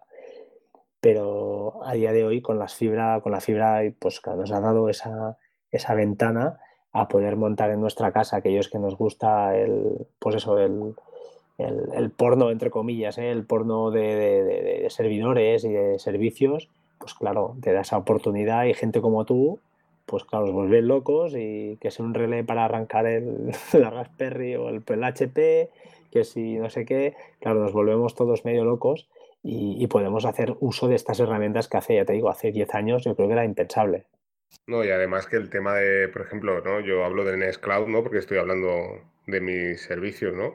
Pero tener un Nextcloud o un, un Dropbox que sea tuyo, la verdad que me acuerdo que lo comentaba también JM, JM Ramírez, y, tiene toda la razón, o sea, al principio tienes nubes públicas, pero ya cuando tienes tu servicio, ya es que no quieres usar la nube pública. O sea, a mí no, no me apetece usar una nube pública. Lo que me apetece es tener los datos yo, ¿no? siempre lo he pensado así, ¿no? Pero una vez que ya tienes todo montado y ves que funcione, que va genial y no te falle tal, dices, ostras, es que ya no quiero Dropbox ni quiero nada de esto, ¿no? Yo creo que a ti te pasa un poco igual, ¿no? Sí, pero no olvidemos, no olvidemos que tiene que haber un respaldo fuera de casa, ¿eh? Yo sí, ¿eh? por si se quema, ¿no? La casa. Eh, sí, o si te roban, mm, pero yo creo que es vital. O simplemente una, bueno, alguna desgracia eléctrica y, yo qué sé, vete a saber lo que puede pasar. Yo creo que es, importante, sí, estoy de acuerdo contigo en que eh, servicios privados, ¿no? Privativos o aquellos que cuando nos acostumbramos a usarlo algo que es nuestro, pues no queremos, claro, claro que no queremos ir a Dropbox o ir a o pagar, ¿no? Por, por este tipo de, de nubes, ¿no? Pero Mm, siempre es vital, para mi punto de vista, mm, es, importante que la gente se conciencie de que, de que esto al final son máquinas, pues eso, para un uso casero. Si lo tenemos en casa, estamos expuestos a esta serie de cosas, de, que se puede, te lo pueden robar, se puede haber un, yo que sé, un niño y te lo puede tirar al suelo, yo que sé, mil historias eh, que, que si vamos a buscar, pues vamos a montar una tienda, pues mm, oye, no se os ocurra montar un WordPress en casa, porque como estés una semana sin internet, pues es una semana que has perdido de ventas. al final, sentido común, eh, saber lo que queremos, que quiero jugar y quiero trastear, oye, ya sabes dónde tienes que ir, no hace falta pensarlo mucho. ¿Que quieres comodidad? Pues oye, tampoco, no lo pienses mucho. No te salgas de Synology o de QNAP quieres transcodificar, porque tienes que tener un Plex montado en casa porque tienes una tele de 60 pulgadas con un proyector de 3.000 euros y quieres explotarlo, pues te tendrás que ir a un QNAP de gama alta. Eh, si quieres todo, pues eso, muy cómodo, o una Nvidia Shield y gástate los 200 euros en, un aparato que será pues un reproductor o un servidor de Plex y para eso lo tendrás y no servirá para nada más, entre comillas, y para jugar. Pues bueno, son los usos que cada uno le quiera dar, ¿no? Eh, mira, hablando de esto, es verdad, ¿eh? es así. El, tema de la Nvidia Shield, no sé si lo has visto, es esa consola, entre comillas, que, que Complex se lleva muy, muy bien porque lleva una tarjeta gráfica de, impresionante. Pero claro, yo no me lo compraría. ¿Por qué? Pues porque uno, no soy jugador. Y dos, pues claro, es un uso tan, tan limitado. Eso es para aquel que solo quiere eso. Y a, y a lo mejor a él le vale. Eh, no sé, Eden, por ejemplo, Eden, que es el compañero que te he comentado antes, que grabamos, hemos grabado un par de veces, y él tiene la Nvidia Shield y a él le va perfecto. Aunque él es un usuario hardcore, pero en, esta, en, este, en este punto, pues él quería, tiene un servidor de Synology y él, pues en vez de tener, creo que el servidor en, lo tenía en un Mac Mini hasta hace poco, creo, ¿eh? estoy hablando de oídas, pues después de tener la Nvidia Shield, pues lo montó ahí. Bueno, también es válido porque este tío sabe, sabe de qué va y sabe lo que, lo que tiene que comprar, ¿no? Para conseguir el objetivo que él busca, la calidad que él busca. Pero para el 99% de la gente, a lo mejor lo que te digo, les vale cualquier historia que reproduzca y que les funcione y ya les vale. No quieren tener un servidor en casa y los datos y todo esto. Mm, para el usuario de a pie, es, eh, dice, que estamos locos y yo creo que tienen razón, ¿eh? creo que tienen algo de razón. Luego también otra cosa que tú no has destacado es Synology también, creo que es importante, que también me lo dijo JM Ramírez cuando nos vimos aquí en Barcelona y, me lo estás confirmando tú, es el tema de las actualizaciones, que no estamos hablando de que te compras un NAS y, oye, que al año y medio ya no tienes actualizaciones, no, no, que Synology está ahí respaldando, ¿no? Después de mucho tiempo. Sí, este es un tema que es Tienes un NAS del 2003, ¿no? Comentas, o sea. 2013, 2013, pero las actualizaciones son constantes y de hecho lo tengo en el último sistema operativo y funciona, funciona bien. O sea, es un NAS de hace cuatro años, ahora ahora, sí, cuatro años, de segunda mano ya era, pero bueno, es un DS1513, que es una máquina que en su día era potente, son cinco bahías, y, pero es que te digo, es que yo creo que están muy bien optimizadas estas máquinas. No tienen la grandeza de QNAP, que ellos se fabrican su hardware y entonces, pues bueno, meten esos procesadores y esas cantidades de RAM que hacen pues estas cosas que hemos comentado, pero al final, pues bueno, es un tema de gustos. ¿eh? Yo creo que ya ahí es un tema de gustos y para gustos, pues oye, mil. Al igual que el que se compra un HP y para él es lo mejor del mundo, ¿no? El G8, ¿no? Creo que es. Sí, el G8 Proilan, sí, sí. Yo de hecho me iba a comprar el, el, mismo de lo que tú tienes, pero el 16. Estaba el 15 y iba a salir el 16 y estaba ahí entre ese o comprarme el HP, ¿no? Y al final, pues eso, me convencieron con el tema del Xpenology Y, fue eso, me instalé Xpenology, probé toda esta serie de servicios, pero con el Xpenology no me sentía seguro. No volvemos a lo de siempre, dije, ostras, ¿esto, esto qué es? ¿no? ¿Esto está pirateado? ¿Qué, qué es esto? ¿no? entonces dije, no, no, me di cuenta que sobre todo al instalar Plex, que fue lo que más me alucinó al principio, ¿no? Poder usar Plex, aunque ya lo había probado previamente, pero claro, el hecho de tener un servidor es totalmente diferente a un PC, ¿no? Y dije, ostras, pues si esto lo puedo hacer con Linux, ¿no? Y ahí fue cuando empecé mi camino ya por el mundo de los servidores Linux, ¿no? Y a partir de ahí, o sea, paralelamente a eso, me compré la Raspberry Pi, ¿no? Con la intención de, no sabía bien bien por qué, ¿no? Todo el mundo se la ha comprado y dije, ostras, mira, voy a meterle un Linux a ver cómo corre aquí un sistema Linux, ¿no? Y entonces me di cuenta que dije, ostras, si puedo montar los mismos servicios en una Raspberry Pi, ¿no? Y por el tema del consumo, lo que comentamos al principio, ¿no?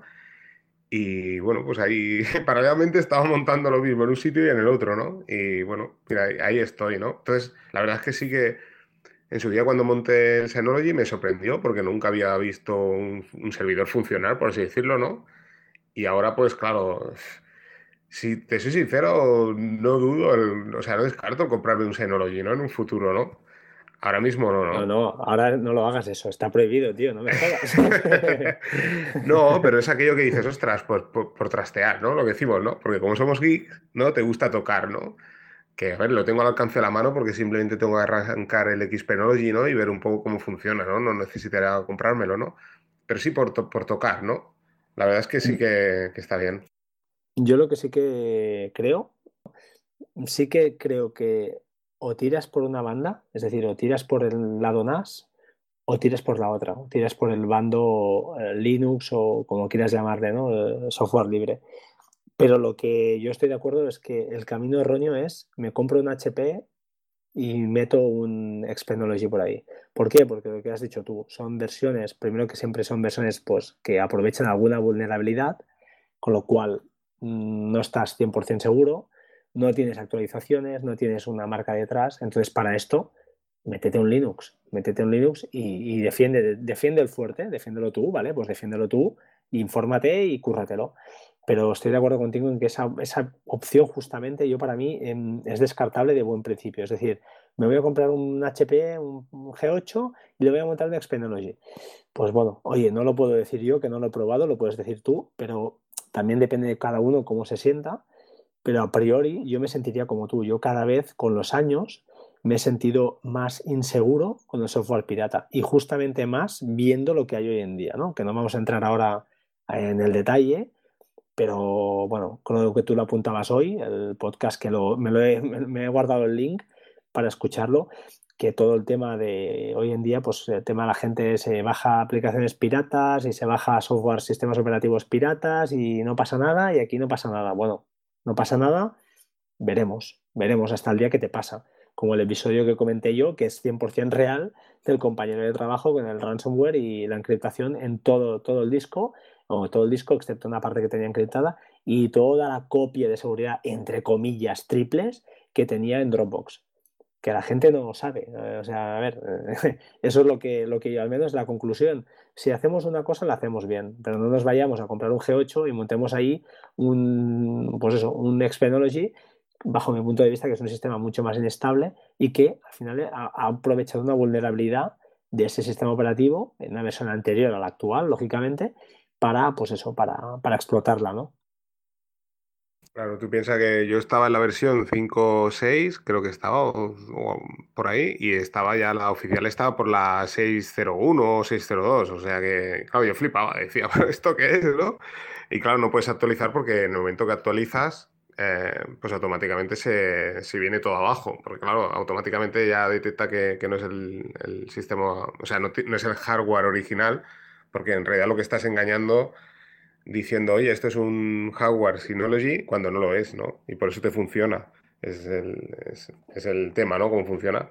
Pero te digo, yo, es respetable, mucha gente lo usa, a ver, a nivel de estabilidad sí que funcionaba perfectamente, o sea, yo tampoco, la verdad es que duré ocho días ¿eh? con él, o sea, y tampoco lo tenía 24 horas, era aquello que venía al trabajo, lo ponía, miraba, instalaba aplicaciones, instalé los repositorios no oficiales, como Mumble, por eso en tu día te, dije, ostras, Mumble me parece que estaba, ¿no? Porque recuerdo haberla visto, ¿no? Incluso vi sin fin, vi todo esto, pero no sé, yo es que decía, es que esto no, no, esto no, no, lo tengo controlado yo, ¿sabes? Y ya por eso dije, mira, si puedo montarme un Plex en Ubuntu, oye, lo voy a disfrutar a tope y estoy en mi terreno, ¿sabes?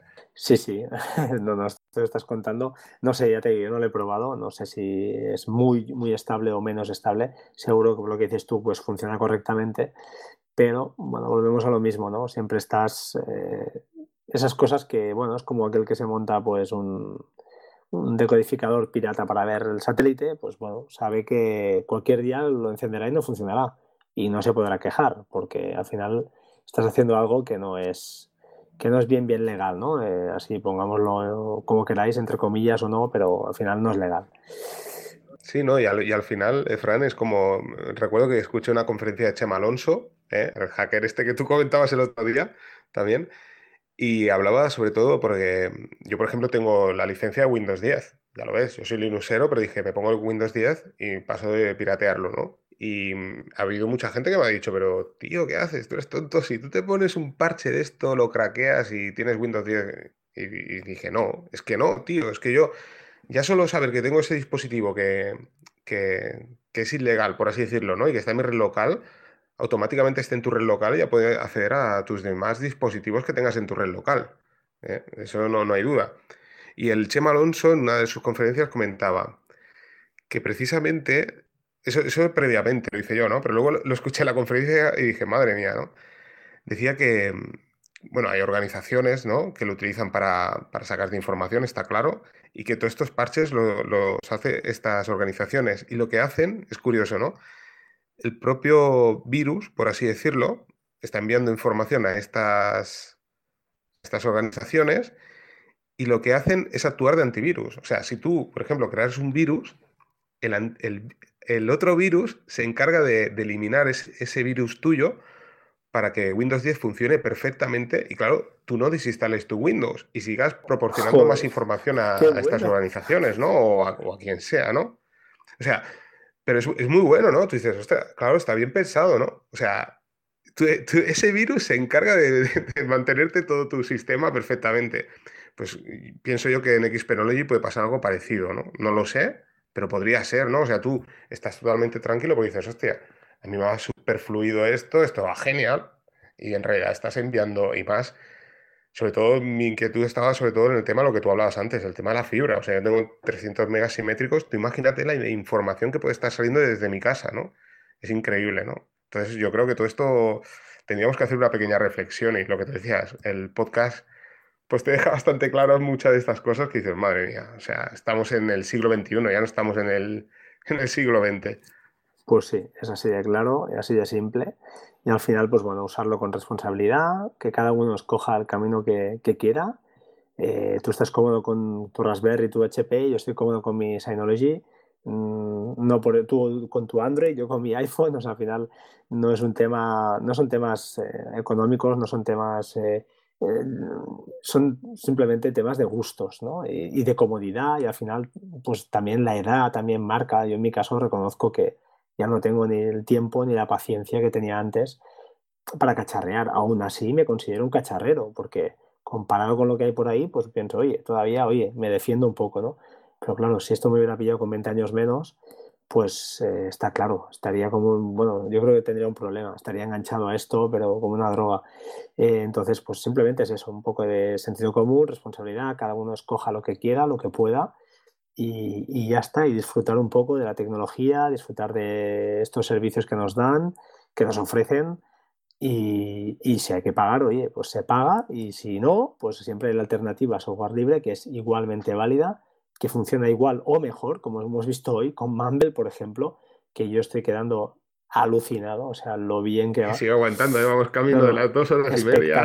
y ahí va aguantando. Espectacular, bueno, ya te digo, solo me falta esa opción, ¿eh? que ya la buscaremos, de cómo meterle el audio por otro lado, que la opción esta de una máquina virtual es, una opción, pero bueno, seguro que hay otro camino más fácil. Y, pero es que es genial, o sea, eso demuestra que. Y Nextcloud, es que Nextcloud es un pedazo de servicio. Yo si no tuviera mi Synology, ya te digo, es que tendría mi Xcloud ahí montado y lo usaría como mi centro de operaciones, ¿no? entre comillas, como mi Dropbox, ¿no? como decías tú, porque es que es para todo. Pero, Pero ves, Fran, es lo, que tú comentabas, ¿no? O sea, lo triste de todo esto es que Mumble es software libre y ahí está, ¿no? Un poco en el olvido, ¿no? Si esto lo hubiera hecho Google o, Apple, estaríamos flipando aquí todos, ¿eh? Estaríamos todo el día hablando de lo mismo, ¿sí o no? pero son, son aplicaciones de nicho. Al final, ¿esto quién lo va a usar? Eh, es complicado. O grabas podcast o, o por qué no una entrevista, ¿eh? ¿Por qué no? Yo estoy de acuerdo, pero hostia, es que hay que... Bueno, esto para, para reuniones de trabajo es genial, por ejemplo. O sea, esto le pega mil patadas a Skype. Sí, pero ya hay los sistemas de multiconferencias. En las empresas van a, otro, otra historia. Esto es eh, lo que digo yo, esto es a nivel usuario. Es simplemente, yo lo veo así. son cosas que, que usamos. Eh, ¿Qué porcentaje de gente eh, puede usar una aplicación de esta. Hombre, la calidad, la calidad de sonido que te está dando Mumble no te la da Skype, ¿eh? ni Hangouts. ¿eh? Pero vamos a ver, eh, ¿estás de acuerdo conmigo en que Skype bueno, lo usa todo el mundo? Sí. ¿Y por, bueno, por qué? Bueno, aparte, aparte de que tiene Microsoft detrás, bueno, porque es un sistema que, que se ha Sí, no, no, te discutiré, es verdad. Si lo hubiera destapado igual Apple, vale, pero es que estamos de acuerdo en que esto, el nivel de funcionalidad. Ahora la compra Apple y, flipa todo el mundo. Vamos, no digas que no. Las funcionalidades que tiene esta aplicación son, son, limit, son bastante limitadas. Skype lleva el vídeo el vídeo por delante, de hecho era, nació con esto casi casi, ¿no? Eran las llamadas, pero el vídeo ha sido el que le ha dado el empujón, entre comillas, para hacerla pues casi casi eh, internacional, ¿no? De uso eh, mundial. Aquí esto está hablando, pues sí, de audio de mucha calidad para la gente que grabamos podcast, que vemos si el otro está entrando, si no está entrando, si está grabando, pero al final son aplicaciones de nicho y son servicios que al final, olvídate, es como Dropbox. ¿Tú crees que la mayoría de la gente usa Dropbox? Seamos realistas. Yo creo que sí, ¿no? O sea, Dropbox es la, más usada, ¿no? Estás equivocado. Sí, pero la más usada que usamos los frikis pero tú dile a una persona normal, mm. explícale, ¿tú crees que alguien sabe lo que es una nube? Seamos realistas, nosotros, estáis, eh, nosotros estamos en otro mundo, no saben. Eh, Hombre, yo, yo, yo qué sé, yo que, le digas Mega, por ejemplo, sí, te, diría, ostras, esto no, pero Dropbox yo creo que sí, ¿eh? o sea, Dropbox, yo, yo conozco mucha gente que hasta hace poco estaba haciendo copias de sus fotos en Dropbox, que yo flipaba, decía, pero si todo, solo tiene 2 gigas, ¿qué vas a meter ahí, no? Mira. Sí, es verdad, ¿eh? Lo tenían, decía, sí, ya es que a mí me salió una... Porque no tienen ni idea, ¿no? Dice, bueno, también, claro, es que, claro, tú también estás con, con un iPhone, es diferente, pero por ejemplo, antes antes y creo que ahora también los Samsung te vienen ya con Dropbox de serie instalado. Entonces, claro, la gente hacía copias de seguridad de sus fotos y demás. O sea, la gente sí que conoce que es Dropbox. Por eso hay tantos millones de usuarios, ¿no? Sí, pero, pero bueno. te digo lo mismo. ¿eh? ¿eh? yo trabajo con 50 ingenieros cada día. O sea, no son tíos que... Y te diría que el 80% no es que no lo sepan, saben lo que es Dropbox, sí, pero que lo usan, no. Concepto nube, ni idea. Concepto torrent, ni idea. La gente sabe que pulsa un botón y se empieza a descargar, pero no le preguntes, oye, ¿sabes cómo funciona esto? No. Bueno, concepto, el, concepto nube, el concepto nube tienes razón, ¿no? Con mucho te pueden decir, oye, en Antena 3 han hablado hoy de eso, ¿no? De la nube. y, tú le dices, sí, sí, ¿no? Claro, es que no, no, no hay esa cultura. Esto es una cultura que a nosotros, bueno, al menos a mí, no me ha pillado de, grande, porque de mayor, porque todo el mundo, pues, eh, perdona, ya lo he vivido de, hace 20, yo que sé, 25 años que estoy metido en la informática, pero aquel que no le interesa la informática y que la usa a modo mm, pues usuario básico, quiere un móvil para hablar por WhatsApp, tirar fotos y no le preguntes de copias de seguridad, no, no, le, no le molestes, eso lo hace solo el teléfono, no, no me, y, se lo tienes que poner así al final. O sea, al final llegaremos a eso, a que el, el sistema operativo casi casi estará hecho para, pues eso, eh, el que quiera profundizar, pues puedes hacer hasta lo que quieras, ya, lo ves, pero la mayoría de la gente, olvídate, no quieren saber nada, no, les importa. Ellos quieren que esté allí, que funcione, no le preguntes porque y cómo, no quieren saberlo. Con lo cual... Sí, bueno, al final lo que tú dices, lo que pretenden es eso. Mira, ahora yo, por ejemplo, mi teléfono Android, que bueno, yo tengo un Samsung, me está, me está saliendo últimamente, yo no sé si es por alguna actualización, eh, de Google también para copiar las contraseñas. Porque nosotros tenemos, como tú sabrás, por, el, por Google Chrome puedes guardar las contraseñas a través de Google, que imagino que será más seguro que, que las PAS seguro. Y, No, imagino, y bueno, y menos seguro, y menos seguro para ti, porque si las tienes Google, pues ya verás tú todas tus contraseñas, pero bueno.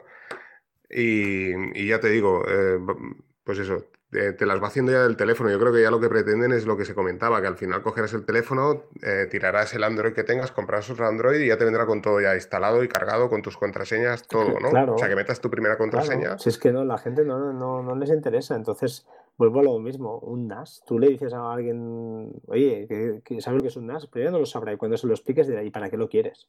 Porque no entienden el concepto seguridad, no entienden el concepto privacidad, no entienden el concepto eh, de simplemente al final es una cultura. O sea, yo eh, pues igual no leo libros, no tengo ese hábito porque lo he perdido y mira que leía de joven, no me va, pero sí que tengo el hábito pues de, de, toquetear eh, lo que es el tema pues, de la informática en general o de la tecnología en general. Y me encanta pues probar aplicaciones, me encanta hablar contigo y que me digas, oye, has visto lo otro, esto que estoy usando y me gusta mirarlo y saber de qué va y lo que hay y escuchar pues podcast y estar ahí y es más, nos hemos lanzado a grabar un podcast, tío, o sea, esto es nivel friki máximo. Eh, entonces, claro, ¿pero por qué? Pues por, saber cómo se hacía un podcast. Y yo qué sé, lo siguiente será hacer un libro, yo qué sé, no lo sé. Pero al final eh, es un tema de inquietudes, ¿no? Tú te lo tomas a coña, pero yo lo he pensado eso de hacer un libro, porque ahora de ver lo del lo de JM Ramírez, ¿no? Lo de Patuflix, ¿no? Todo, y digo, todo el mundo está haciendo libros. te lo iba a decir, digo, no, tenemos que hacer un libro, tío. ya hace tiempo. Lo que pasa es que, a ver, un libro, no, no sé escribir, apenas sé hablar, como aquel que dice, pero lo importante es tener algo que contar y, más que nada por el hecho de decir, primero, decir que has hecho un libro y en el caso de, de iOS tenemos, o bueno, en el caso de, del, ecosistema Apple, tenemos la oportunidad ¿no? de con, con, esa aplicación que te ofrecen, no, recuerdo cómo se llama, eh, no sé qué authors, pues puedes eh, maquetar un libro, subirlo y ya está. Y a partir de aquí, oye, que da dinero, pues bien, y si no, también. O sea, al final es lo de menos, no te vas a ganar la vida escribiendo libros. Es el hecho de decir, esto lo he hecho yo. sí, es el tema simbólico, ¿no? Claro, Exacto, de hacer el libro, ¿no? Ya sé que no venderé, me da igual, pero es el hecho de decir, oye, he hecho esto y ahora sé cómo se hace porque pues habrá sus dificultades, habrá sus historias y, no sé, tengo la inquietud esa de, ahora, saber qué contar, pues no lo sé. Yo soy, lo que sí que tendría claro y es que sería algo enfocado al usuario medio, no iría empezando desde cero. Entonces ya por eso es seguro que quedaría mucha gente en el camino. Pero como tampoco tengo un nivel súper alto, pues simplemente contar algo que, que, fuera muy útil para, pues para mí y para los que, aquellos que, que lo quieran pues, eh, pues leer, ¿no? Sí, he dicho escribir un libro como aquel que, pero al final volvemos a lo mismo, son temas de muy minoritarios, muy minoritarios eh, completamente, o sea, es un residuo de la población que usamos esto, que le vemos la utilidad a esto, porque piensa que al final es un come horas, te quita muchas horas de familia, te quita horas de sueño, te quita horas de, de deporte, de muchas cosas, y te da otras, te da ese conocimiento, ese know-how, ese saber cómo están hechas las cosas, cómo funcionan, eh, poder hablar de ellas, poder discutir sobre ellas con gente que tiene las mismas inquietudes que tú.